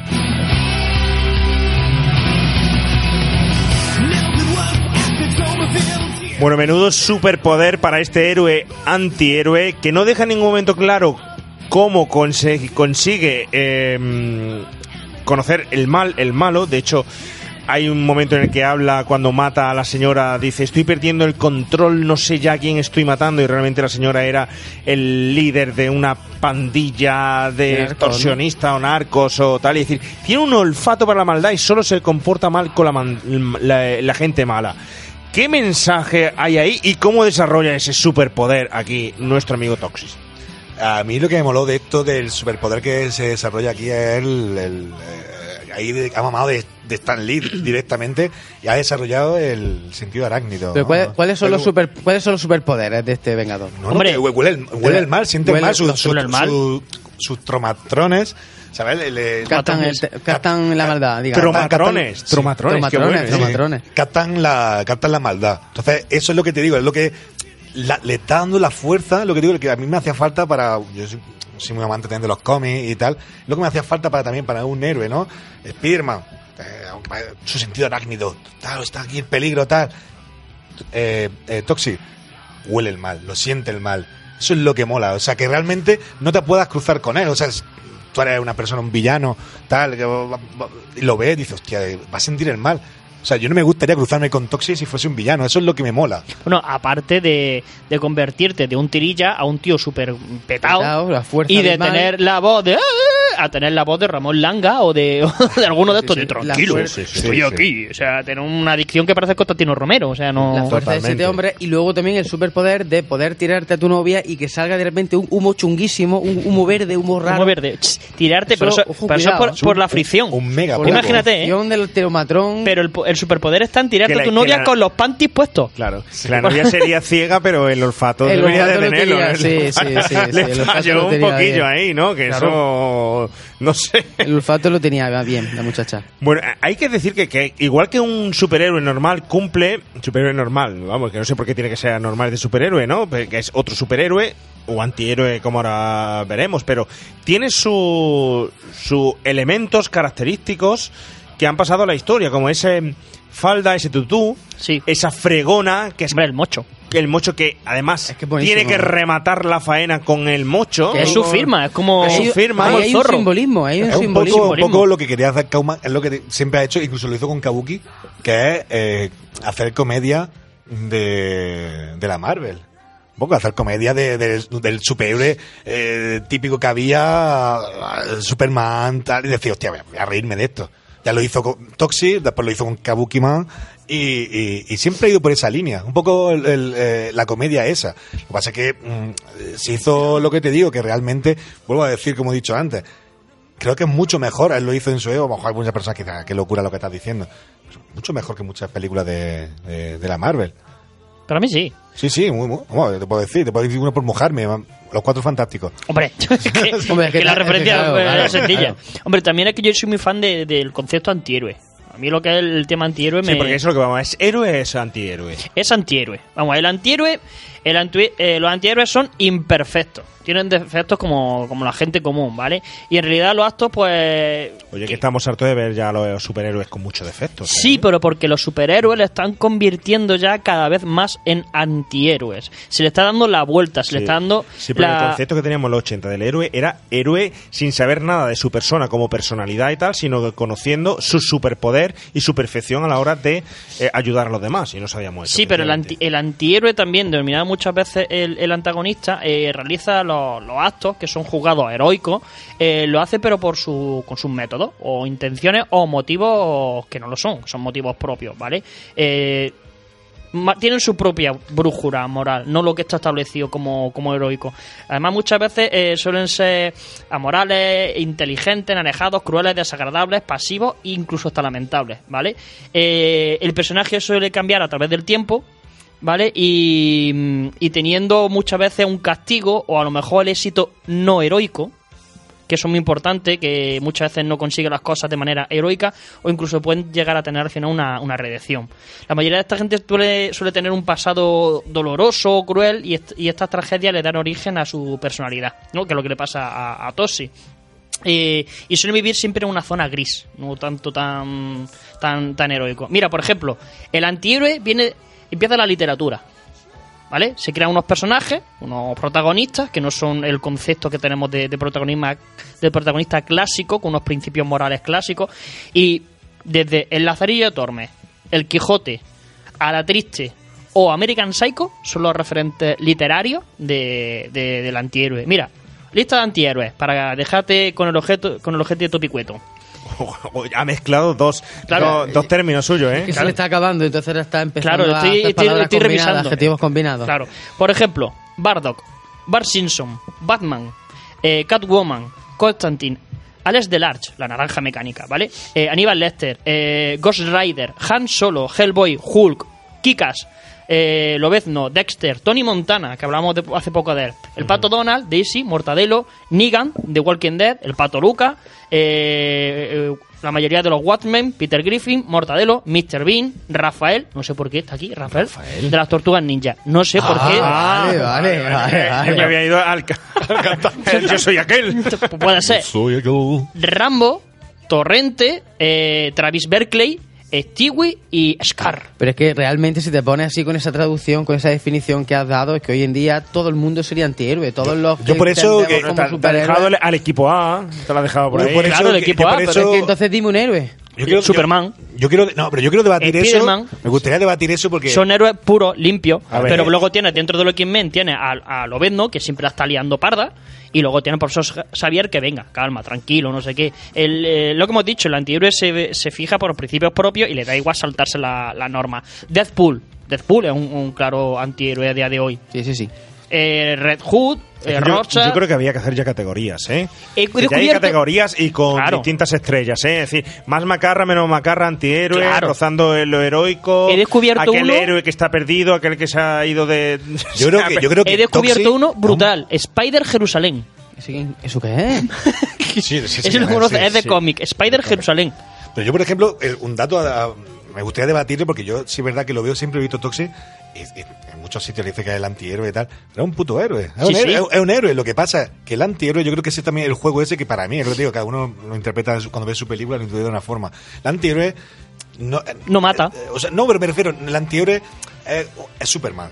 El antihéroe es Superman. Tío guapo, que tal. Es el, es el héroe. O sea, eh, El héroe. El héroe, perdona, perdona, el héroe. Y también que, no mata, que, Superman. me- que mete a las personas eh, en la cárcel, tal. Valores ¿sabes? morales súper altos. Pero él, lo único que tiene para ser antihéroe es que sí mata a las personas. Pero quitándole eso, Pero las mata, mata también sobre todo los primeros a los que matan que aunque mate a los malos, por ejemplo. mata primero a los que matan a los que, lo- a los que le han puteado. sí, sí, pero bueno, por venganza. Eso es lo que hace antihéroe. Claro, es que ahí vamos a, ve- a venganza. Ya es que cualquier eh, Clint Eastwood es un antihéroe totalmente claro. eh, en un western. El problema también yo creo que ahí viene eh, ya determinar un poco si es un héroe.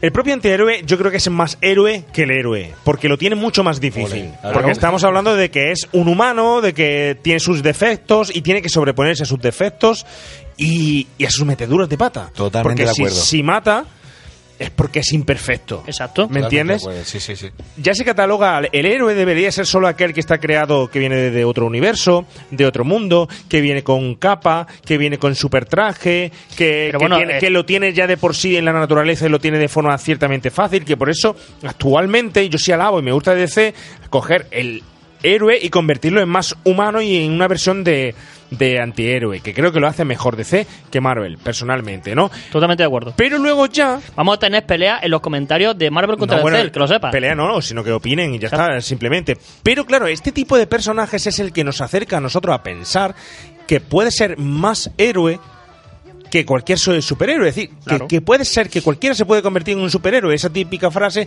que es de Batman y tal. Viendo referentes como Vengador Tóxico, un personaje, pues.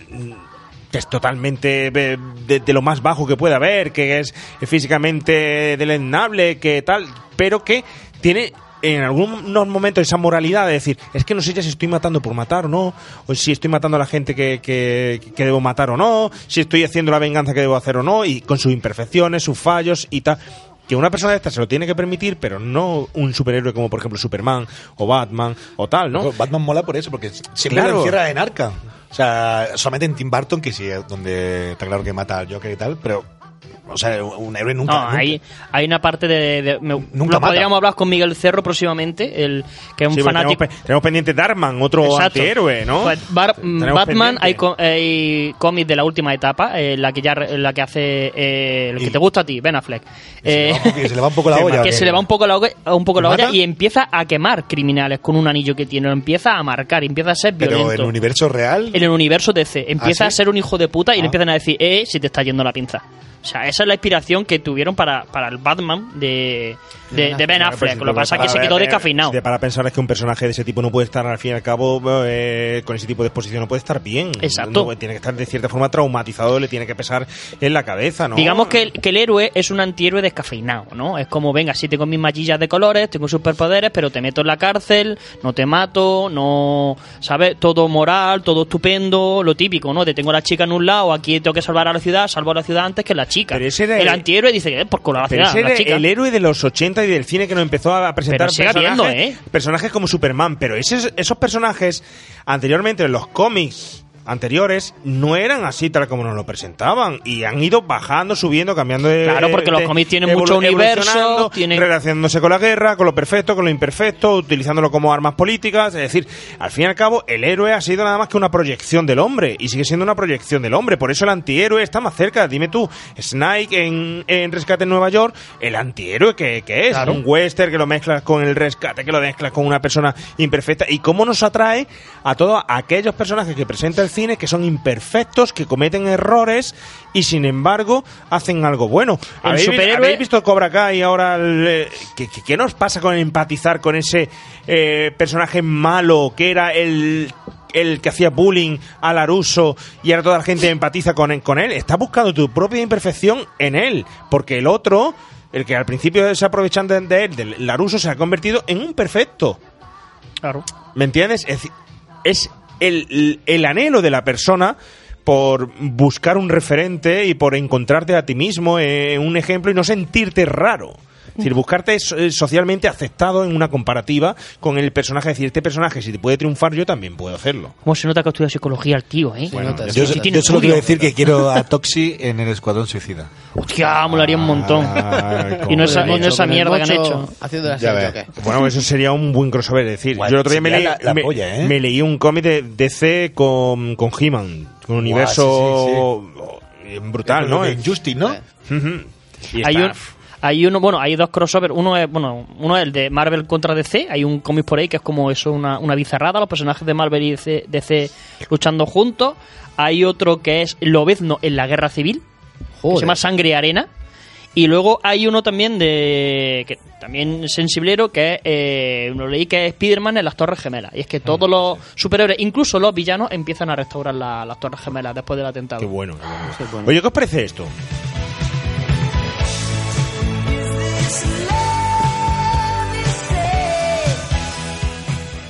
Buenos días, remakers.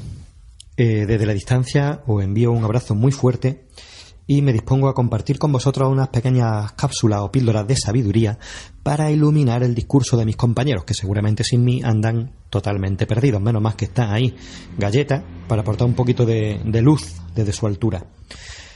Bueno, no me voy a enrollar y porque si me fuera a enrollar y fuera hasta mucho rato, pues para subir todo el programa. Si no he ido es porque no tengo tiempo. Por lo tanto, voy a ir rápidamente a tres, cuatro aspectos que quisiera comentar en relación a la simbología que encierra este, esta película que nos trae hoy aquí. El Vengador Tóxico. Éxito y referente del serie Z, de la serie Z y de la productora Troma. Bueno, en primer lugar me gustaría que reflexionáramos sobre el- la ruptura de tópicos que supone esta película en relación al concepto del bien y del mal y su encarnación eh, física. Es decir, hasta, hasta este momento, la, y habitualmente siempre en la historia del cine, de las novelas, de los comic books, de, de, la, de la música, de cualquier eh, representación artística, el mal se suele asociar a eh, deformidades físicas, a lo grotesco, a lo repugnante, a la podredumbre. Siempre hay alguna tara física, siempre hay alguna discapacidad. Tenemos al Capitán Garfio, tenemos los malvados de, de Disney. Porque se supone que la- la- el rostro es el espejo del alma. Entonces, pues si el alma es negra y corrupta, el rostro debe expresar esto. Entonces tenemos pues al Joker, ¿no? Tenemos a dos caras. Tenemos todos estos personajes que, que con sus deformidades físicas y su eh, cuerpo grotesco encierran un alma también grotesca. Por contra, el bueno suele ser pues guapo, apuesto o apuesta o guapa eh, y un modelo físico, porque reflejan el bien, la pureza, lo impoluto, lo maravilloso. En esta película se rompe con todo eso, se caga en esta visión y nos presentan a un protagonista, un personaje principal como es Melvin, el vengador tóxico, que eh, está podrido, está corrupto eh, físicamente, su piel está carcomida de heridas, eh, hecha pus y seguramente huele mal. Tenemos este personaje que rompe con esa imagen y es el bueno, rompe con esa imagen, ¿no? Pero es que incluso cuando era Melvin, antes de ser vengador tóxico, ya era bastante grotesco.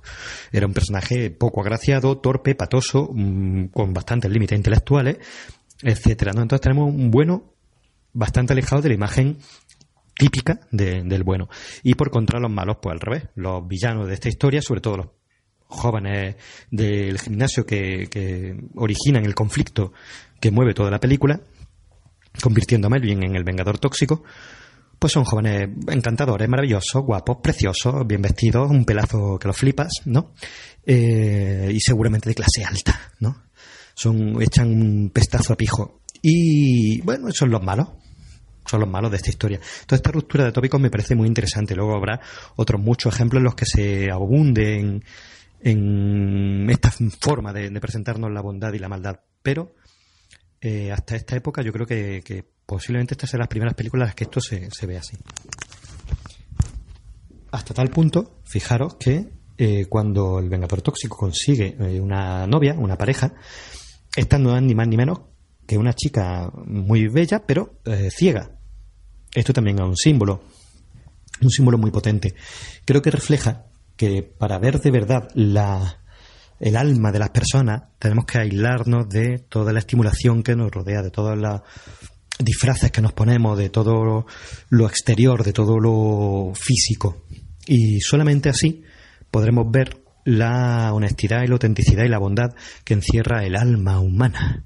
Por esto, eh, la chica, la novia, precisamente por ser ciega, es capaz de ver a través del cuerpo deforme del Vengador Tóxico su maravillosa alma. Entonces me parece también un símbolo, un símbolo muy interesante, ¿no? Luego tenemos también, eh, como elemento a, a destacar, la propia ciudad, Tromaville. Tromaville es un reflejo distorsionado y exagerado de la civilización, tanto de los 80 bueno, como, como hoy en día, ¿no? Nos devuelve una visión bastante amarga de lo que supone una ciudad norteamericana. Además, precisamente, Tromaville eh, se supone que está muy cerquita de New Jersey, que ya tiene fama de bastante peligrosa, ¿no? Y de, y de ciudad eh, corrupta. Bueno, pues Tromaville efectivamente es una ciudad donde los malos son más malos que ningún sitio, lo podrido es más podrido que ningún sitio y la corrupción es más corrupta que en ningún lugar. Estamos hablando de que eh, los grandes poderes públicos de, de esta ciudad pues están corruptos y donde un camión puede circular tranquilamente por la vía pública con bidones radioactivos destapados, hay jóvenes que se dedican a asesinar a ciudadanos atropellándolos con un coche, el pueblo en sí carece de una falta de valor absoluta cuando en el gimnasio, por ejemplo, todos se unen para reírse de, de Melvin, aunque luego al final se da un giro en relación a la gente que habita en, en Tromaville, ¿no? Pero me parece un símbolo también muy interesante, pues la propia ciudad, que se convierte en personaje también de esta historia. Y luego tenemos también eh, como elemento importante y, y- un simbolismo fuerte eh, la lucha de clases que se ve reflejada en esta película a través de eh, el Vengador Tóxico. Tenemos que el protagonista, el superhéroe, pertenece a la clase media baja, es un obrero, un- una persona que se dedica a limpiar un gimnasio y que cuando se convierte en superhéroe sigue haciendo el mismo trabajo. solo que ahora limpia la ciudad de maleantes, de bandidos y de, violadores, ¿no? Entonces, bueno, eh, me parece también que el símbolo que grime con orgullo, con altanería, su arma no son unos nunchaku, ni un hacha, ni una motosierra, es ni más ni menos que una fregona, elemento simbólico del proletariado por antonomasia. Ya no, no esgrime una hoz y un martillo, sino que es mm, una fregona, el símbolo más humilde que podríamos encontrarnos y que eh, en esta película se convierte en elemento vengador, con el que incluso imparte justicia y, mata a, a los malos, ¿no? Incluso en el cartel, ¿no? Se ve como elemento fundamental. Entonces tenemos eh, esa lucha de clases presente en la que la clase baja, encarnada en Melvin, se revela y toma la justicia por su mano contra pues, los políticos corruptos, la policía corrupta, incluso contra el ejército. Y finalmente, y es el giro que comentaba antes de, de la película, la propia población, el pueblo, se enfrenta a estos poderes y consigue la victoria. O sea, el poder lo tiene el pueblo. El símbolo de la película también, aparte de otros mensajes ecologistas y más superficiales, también creo que es eh, pues este, que el poder lo tenemos nosotros, que el poder lo tiene el pueblo y que cuando el pueblo se une, cuando la gente se une para defender la bondad, la verdad y la justicia, ni siquiera todos los poderes unidos del mundo pueden eh, enfrentarse a eso. Bueno, creo que estos son los símbolos más evidentes y más potentes de la película. Habría para hablar muchísimo más rato, pero eh, lo voy a dejar aquí porque si no, mis compañeros no van a tener temas de conversación y va a ser muy aburrido. Así que, bueno, os envío un saludo muy cariñoso y toda la energía del mundo. Saludos, Remakers. Nos seguimos escuchando.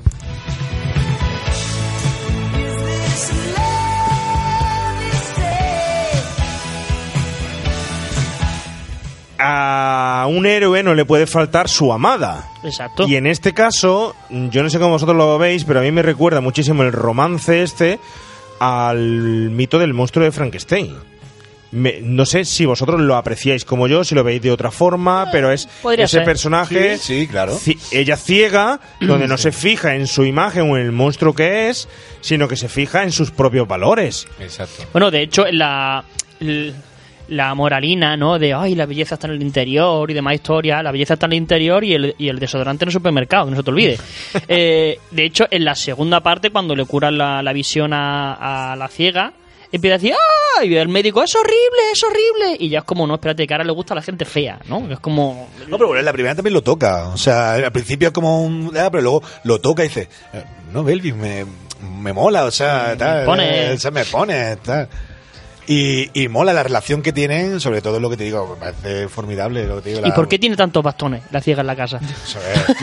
Yo, yo- yo ahí vi, Bueno, es vi- que para empezar que la casa es que tiene tía atrás. yo vi ahí una, una escena de Top Secret. Sí, sí, eh.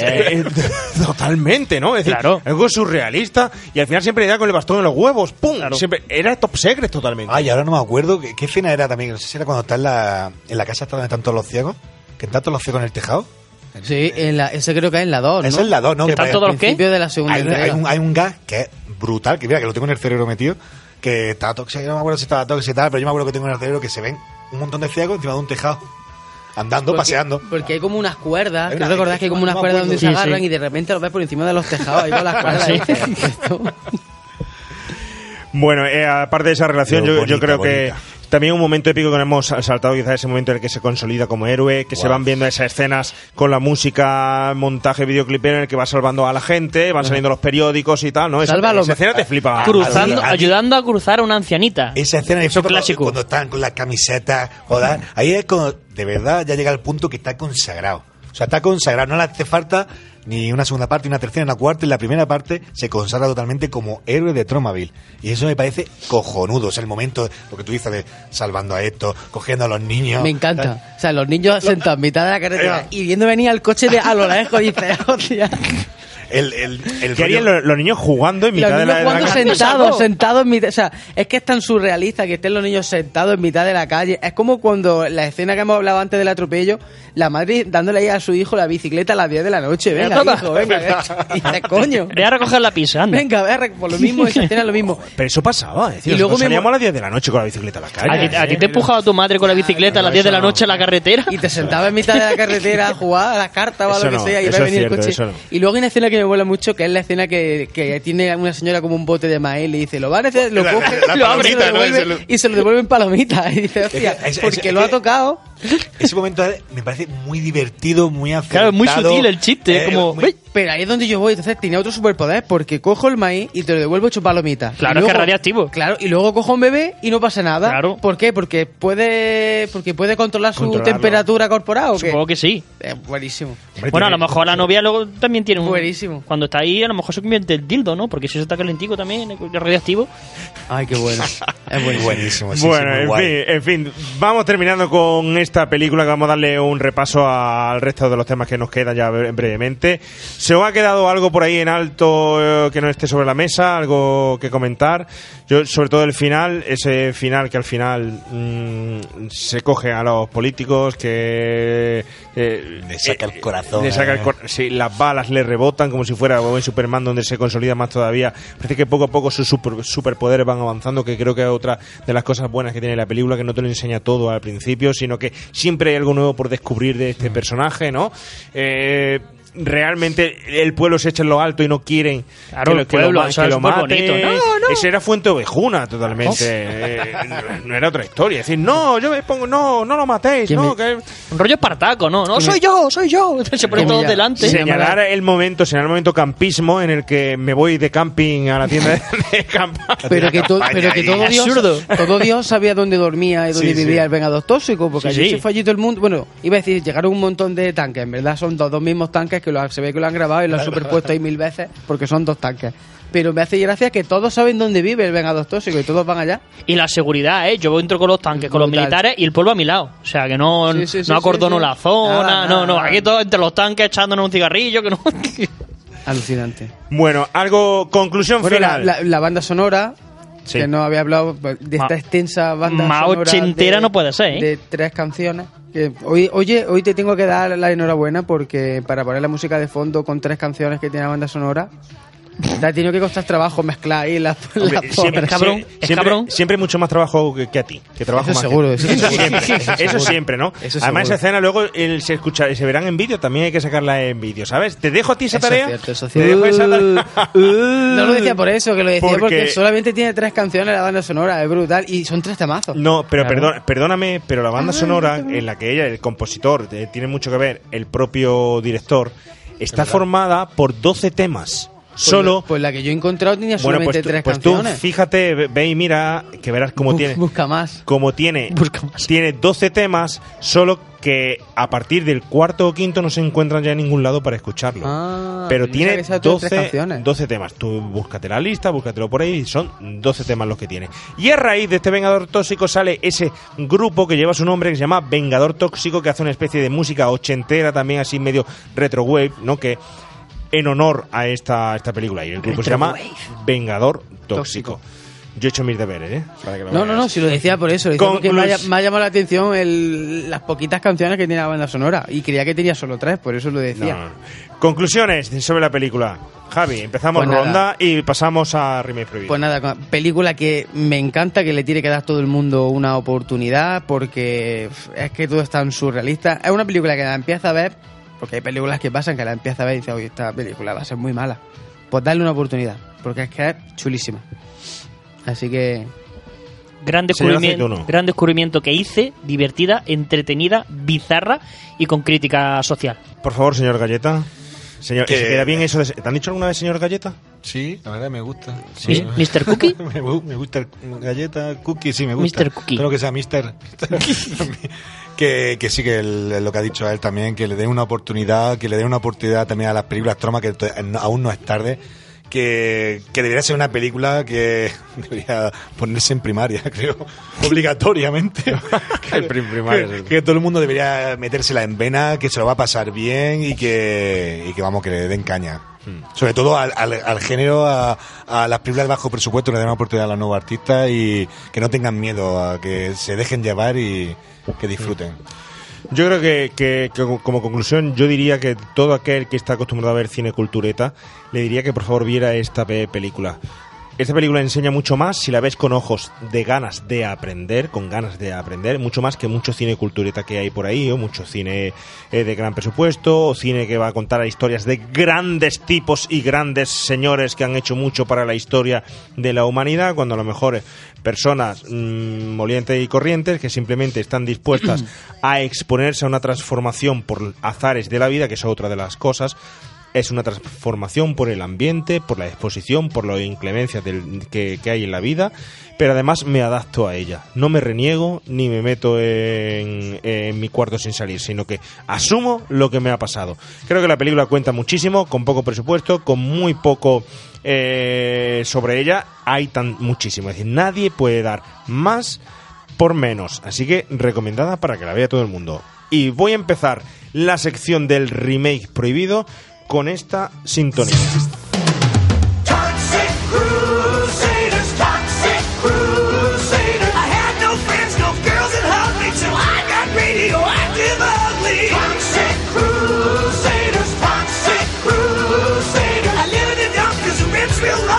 Bueno, pues esa era la sintonía de la serie de animación de dibujos animados que había del Vengador Tóxico, eh, muy noventera. Javi, además esto te toca a ti muy de lleno porque es un dibujo de animación muy, muy, muy, muy parecido a Tortugas Ninja. sí, de sí, hecho, sí, la sí, sí, intro sí. parece casi la misma música, el tipo de animación es igual y el tipo de historias casi, casi, casi, casi igual, ¿no?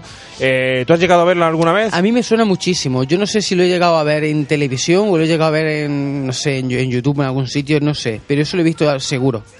Y, y lo que decía, es una serie de animación que me llama, me llama mucho la atención porque ¿cómo cojones saca una serie de animación de esta película?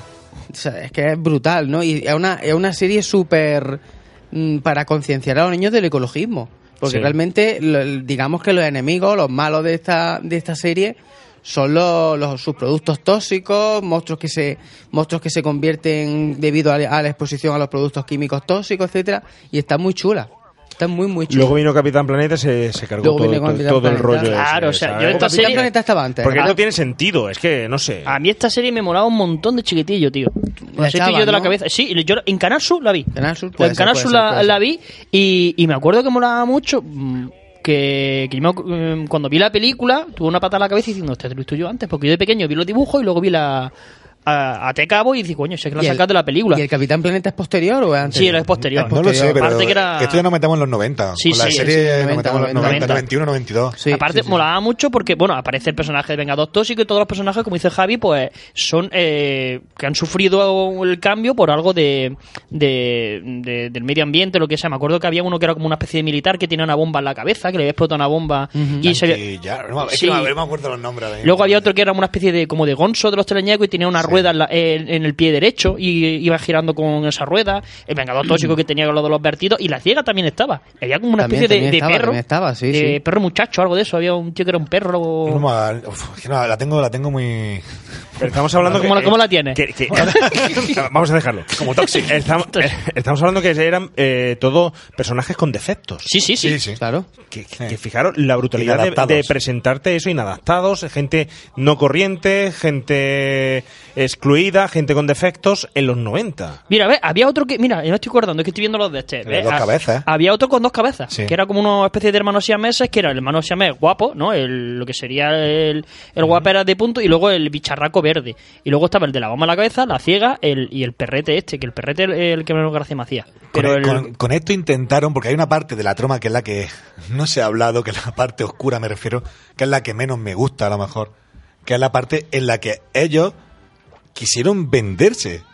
O sea, querían vender para todos los públicos, público infantil. Hubo un momento que hablaban que su, su contenido era una mierda y querían cambiar. Después Se volvieron. hicieron comerciales, se querían hacer comerciales. Tuvieron eso, quisieron hacerse comerciales, lo intentaron. Pero no, volvieron otra vez a lo que realmente, a lo que se le da bien y tal. Pero sí es verdad que, por ejemplo, et- esta serie, eh, creo que es no recomendada para, para menores de 18, pero es verdad que eliminaron, sí, sí, creo que eliminaron toda la sangre, ¿sabes? Pero Claro, verdad que súper sí- blanca, sigue sí. siendo- sí, eso era súper blanco, y tal. No sé si está realmente, es verdad que era para todo público, pero creo que está para, para menores de 18, no sé por qué exactamente. A lo mejor por la bizarrada de, de los muñecos y de los Sí, eso sí. dibujos y tal. Tuvo mucho éxito, ¿eh? De hecho, hoy nos, ha pasado, nos ha pasado Luis Barriales por el Twitter Eh, los muñequitos, ¿eh? Sí, es, Los es una muñequitos pasada. Eso, eso es muy complicado de conseguir. ¿eh? Bueno, Llevo detrás de mucho tiempo. Sí, sí, sí, sí, sí. Y, y salió mucho, mucho merchandising. Existe eh, eh, puzzles, eh, Sí, sí, eh, vide- eh, eh, juegos, videojuegos. videojuegos, juegos de tablero de mesa que también llevo mucho tiempo buscándolo. Eh, yo qué sé, una, una pasada. una Mira, pasada. salieron casi a la par el Vengador eh, Toxic Crusader y el Capitán Planeta. Porque el Capitán Planeta, el primer capítulo, se puso el 15 de septiembre de 1990 y el Vengador Tóxico es de 1990. O sea que supongo que estarían ahí justicos. Más o menos, más o menos. Pero es que aparte de la serie, aparte de la serie, vemos, bueno, mejor dicho, escuchamos esto. Global warming is upon us. The Earth is in crisis. It is a time in need of heroes, especially in one particular horrible place. There's a place between heaven and hell. Don't need a map, just follow the smell. Pocas películas pueden decir que tengan una adaptación a musical y una de ellas es El Vengador Tóxico. Esto que estamos escuchando es el musical del Vengador Tóxico. Qué maravilla. Me, me moriría vamos, por verlo. ¿Y por, qué, verlo. ¿Y por qué tenemos que ver en Madrid esas cosas y no el Vengador Tóxico musical? Carlos, tienes que adaptar algo Pero de, este- Hombre, de- yo hice de- una obra de teatro de zombies. De, de la noche a los comedores de carne hice yo una obra de teatro. Un musical. Pero es que el tema, el tema, el tema actualizado a un musical de hoy en día tiene que ser una pasada. Un personaje excluido socialmente por su aspecto, que es un vengador o un superhéroe que va creciendo poco a poco y con una imagen un poco más, pues bueno, a lo mejor más blanca, ¿no? ¿Pero por qué? Pero Ahí tienes Sweeney Todd. Sweeney Todd, venga, gargatazos de sangre por todos lados durante todo el musical. Lo malo es que tú ya tienes que limpiar el teatro. Si hay doble pase. Oye, ¿este musical es el de la troma?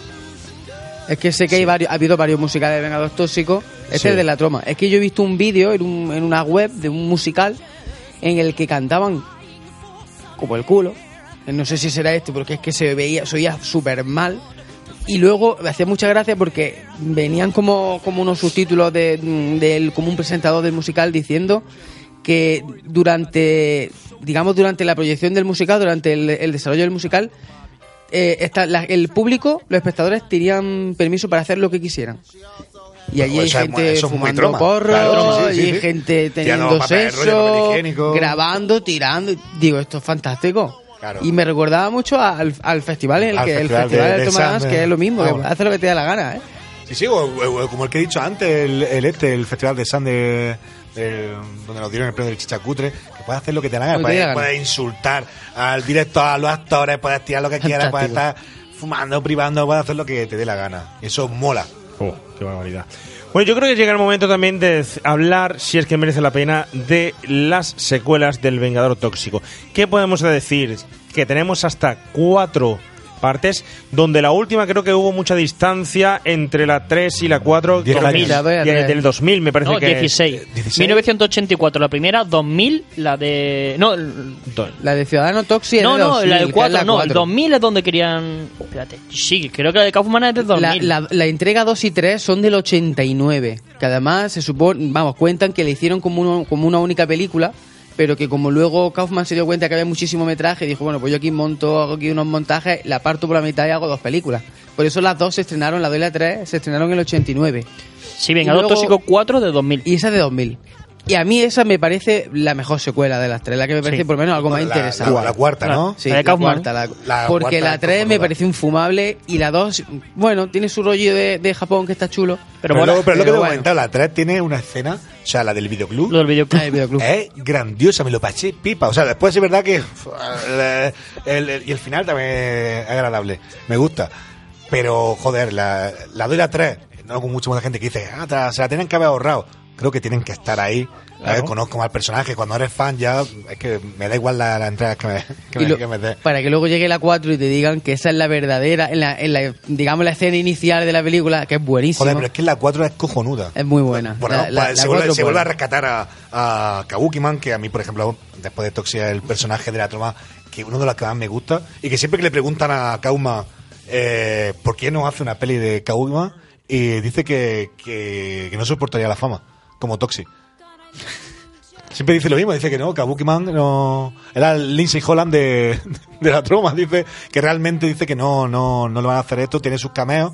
Creo que ha salido en corto y, y en la 4. Y en la 4. Pero no va a tener más películas porque dice que, que es un borracho, que tal y que no puede soportar la fama. Y me encanta. Pero merece la pena entonces. Yo vería la cua- la cuatro ya la vería. La 4 mejora, Cuatro, eh, me imagino que tendrá más presupuesto, mejorará en efectos, mejorará en. La veo más divertida, que también es Cuatro, parte cojonuda. importante. A ver, que tú piensas mucho en el cine millennial ya, es que es normal. más divertida. Y luego había por ahí, ah, bueno, ah, parece ser que ha habido varios proyectos de, de hacer otras secuelas, incluso de hacer, he leído por ahí un reboot con Arnold Schwarzenegger. Exacto, se intentó conseguir a. Kevin Smith lo ha rechazado. Sí. Pero por el dinero que había. O sea, porque el, el dinero que, que, que daban era mucho presupuesto y Kevin decía que, que es joder lo que tal. Era tanto dinero lo que había eh, para hacer el Vengador Tóxico que dijo, ah, se, ha negado a hacerlo. De hecho, a día de hoy está- supuestamente eh, está aprobado y lo va a dirigir Mar- eh, Malcolm Blade, que es el, que va para adelante, ¿no? el director Sí, va de. Ya no me siento gusto en este en este mundo, que está la, la película en Netflix con Elia Wood, que es curiosa cuanto menos, bastante interesante, no es, no es troma troma la peli, pero sí tiene su toque su toque indie.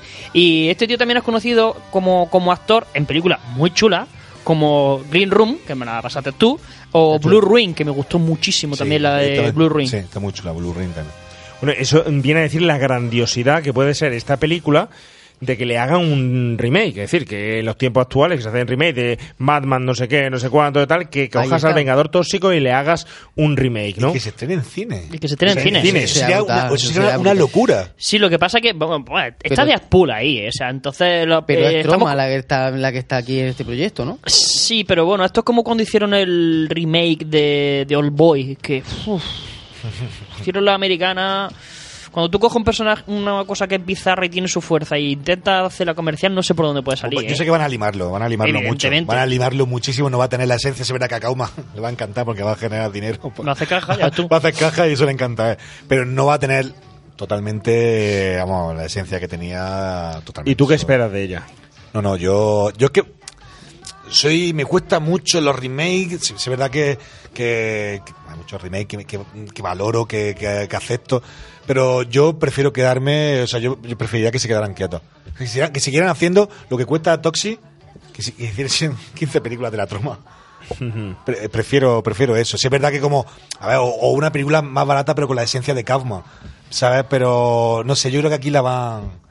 creo que- Yo creo que es difícil. Es difícil es porque hay, difícil, hay ciertas, li- licencias que no se van a permitir, No, no, no, que no se pueden permitir por el tipo de producto ori- original, eh, a no ser que solo sea proyectada en cierto tipo de salas o tenga una catalogación X y tal, eh, que ahí a lo mejor podía entrar dentro de eso, porque si veamos productos, como acabamos de ver, por ejemplo, Rambo, que es casi gore, ¿no? Pero luego sí es verdad que puede a lo mejor tener un mensaje como que simplemente apuntar a un niño con una pistola de esa forma a lo mejor no esté permitido. No lo sé. Creo, creo que se van a acercar más a- a- al cómic este. O sea, creo que se van a acercar más al rollo, el, rollo Stan Lee. ¿Qué cómic tiene en la mano? Que eso no hemos dicho no lo nosotros. hemos dicho. Ahí Es vamos, el el tema de de merchandising Marvel. también de, de, de Vengador Tóxico. ¿Qué traes por aquí y qué hay? Bueno, esto es una, una ediciones que sacaron los de los amiguetes de Fester Comics. Sabes que, bueno, los cómics de, de Kabuki Man y los del Día de la Madre y de Toxic Avenger. Los de Toxic Avenger, eh, sí es verdad que cogieron, quiso darle, que es lo que le comentaba antes a Carlos, el dibujante de Subterfuge, que, que es el Ladrón, Ladrón Comics, le quiso dar un, un rollo diferente, un rollo más, más underground, ¿vale? A- al, al Vengador. Quiso hacerlo un poco más como, que sé, a los cómics... Antiguo, más taleguero. Digo, a Makoki, Claro.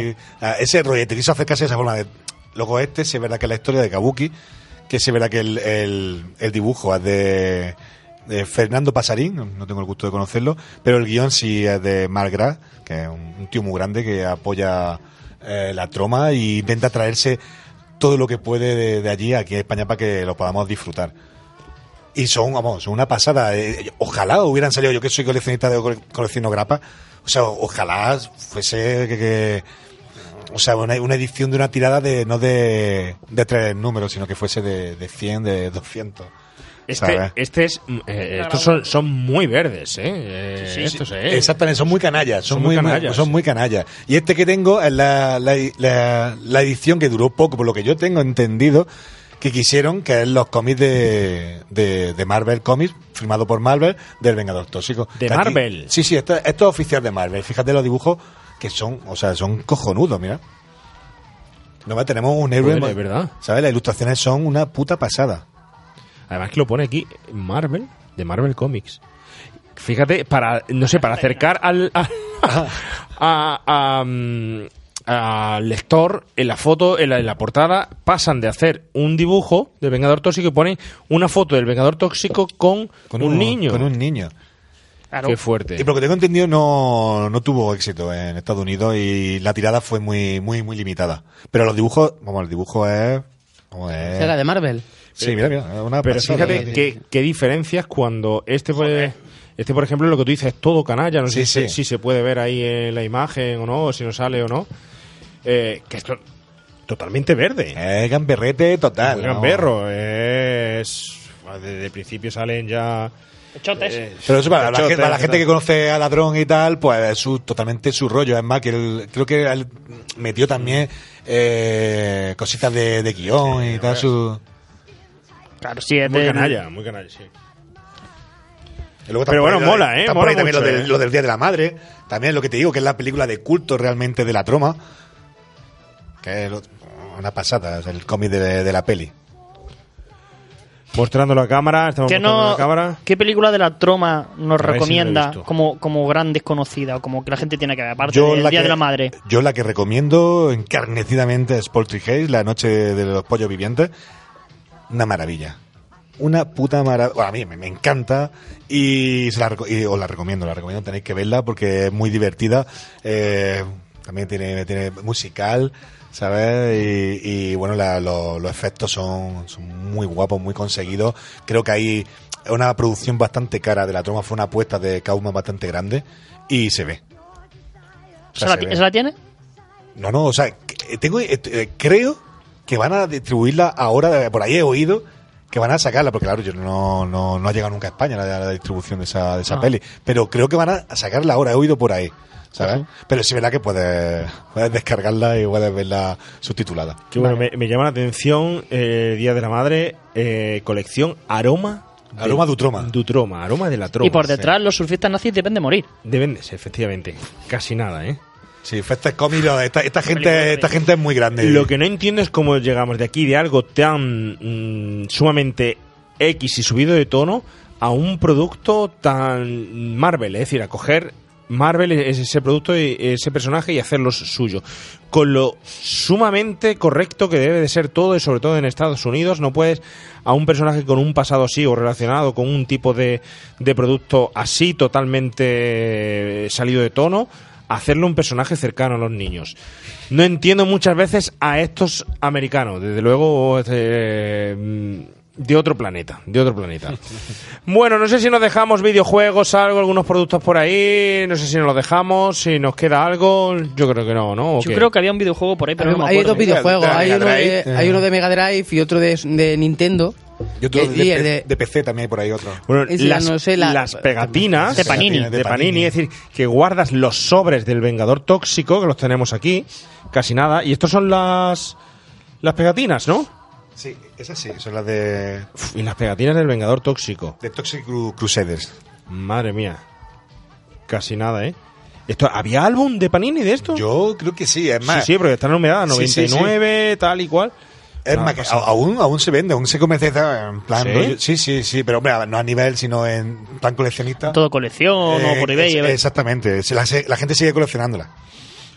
Bueno, perdona, Javi, estabas hablando de videojuegos. Está hablando de videojuegos, que hay uno para Nintendo. Es que ese que tú dices de PC no lo conozco. Yo conozco el de Mega Drive. creo que te lo regalaban. plataformas. Creo que te lo regalaban con, con la colección que se hizo española, que, que de esas tengo alguna de DVD, que te viene Ujú. la de Death the Patient, la tentación diabólica de Samuel L. Jackson, la de Sucker, el vampiro este que contrae el SIDA, que buenísima esta peli. Eh, vino toda, y en esas películas te incluían un, El juego, ¿no? un CD-ROM con el, el juego. Ese no lo conozco, ese no lo... no lo- eh, vamos, el que he conseguido ver el de Nintendo y el de Mega Drive. El Además Mega hay vídeos por YouTube muy chulos, en plataformas muy chulos. Bueno, pues yo creo que ya sí, ya sí le hemos pegado ahí un buen repaso a Vengador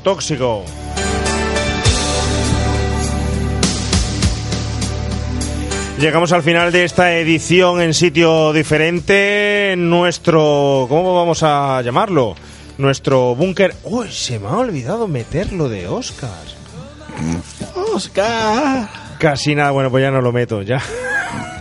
Lo Luego- como un no. extra, lo metes como un extra. Luego lo escucharéis, oyentes, que, que me he dado cuenta ahora y luego lo meteré en mitad del programa, ¿vale? Solo que no lo vamos a poder. O sea, la, poder la comentar. chapuza de, de entrar Pero- Oscar y a golpe es porque se nos ha olvidado meter. Pero, ojo, que- que- que Menos vamos a más meter ahí. que has dicho se nos ha olvidado. ¿eh? A ver si me voy a echar las culpas a mí solo de. de- de- ¿Pero quién te lo ha recordado? Bueno, me lo has recordado tú. Tienes razón. Es que no puede estar uno. Tienes toda la razón. Mea culpa. Mea culpa. Y la es que culpa sabe- meo. pero es que sabéis que soy un antihéroe. Tengo mis fallos. Oh. Javi García, gracias por estar con nosotros en nuestro nuevo chabola. Búnker- ochentero. Búnker, un búnker, un búnker. Un local, no, Cloaca, el cloaca. local. El local. El local es lo que suena a, a- el local. ¿Os acordáis cuando soñábamos siempre cuando estábamos en el instituto de tener un local para Yo lo tuve. ensayar y todas esas cosas? Yo lo tuve y me lo cerró la policía, cierto es. ¿eh? Pues yo me alegro, estoy muy contento que con 40 años poder haber conseguido ese local que, con el que siempre soñé en el instituto. Yo no sé si te pasó eso a ti, Javi, o no. Sí, sí, sí, lo mismo, lo mismo. Igual, digo. no me lo creo, pero bueno. Javi, gracias. Carlos Aceituno, gracias por estar con nosotros. Con todos vosotros, forever and ever, yo soy mejor. Próximo, tenemos también un personaje desfigurado. Tenemos a Freddy por ahí, que viene. Halloween, Uno, también con muchas secuelas, etcétera. Arman, ¿qué nos pasa con, con los, con los, carapos, con Somos los carapasas? eh? antihéroes totales. Claro. Antihéroes totales. Señor Galleta. Ha Eh, sido todo un placer. ¿Se le ha hecho este largo esto de estar aquí o qué? No, lo digo, que no estoy acostumbrado yo a lo que es la radio y tal, y, y- y se ha pasado vamos, en, en nada. O sea, es que me podría tirar hablando de, de cine. Yo digo, cuando quiera batimos el, récord Guinness de... Eso está hecho. José, en, que- pequeño ¿Y- y qué- inciso, ¿en qué han metido ahora? Bueno, ahora, eh, lo que hago ahora realmente es lo que estoy escribiendo. Estoy escribiendo y, y ahorrando. Ahorrando. Ahor- ahorrando un poquito en la hucha para hacer una producción a la altura de la que, de la que he tenido antes. Tenemos que trabajar juntos algún día, tenemos que hacer algo, alguna bizarrada de... Cuando quiera hacemos un híbrido. Venga, venga, perfecto. Eh, gracias por estar con nosotros. Te esperamos en- cuando quieras, en próxima, ya sabes. Siempre decimos todos igual. A vosotros, enhorabuena por el programa, está súper chulo. Se agradece, se agradece.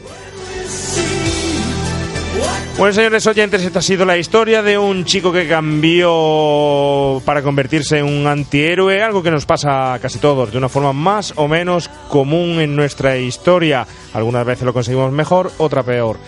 Pero sí es cierto que en los 80 había muchos casos de estos. Todos, cuando hemos florecido de alguna vez desde los 80 hasta ahora, nos hemos convertido en la mejor versión nuestra. Eso es lo que pretende ser el Vengador Tóxico. Alguien cercano, un antihéroe de los 80. Recordar, pasad este programa rebobinado sin rebobinar, pero pasadlo ya.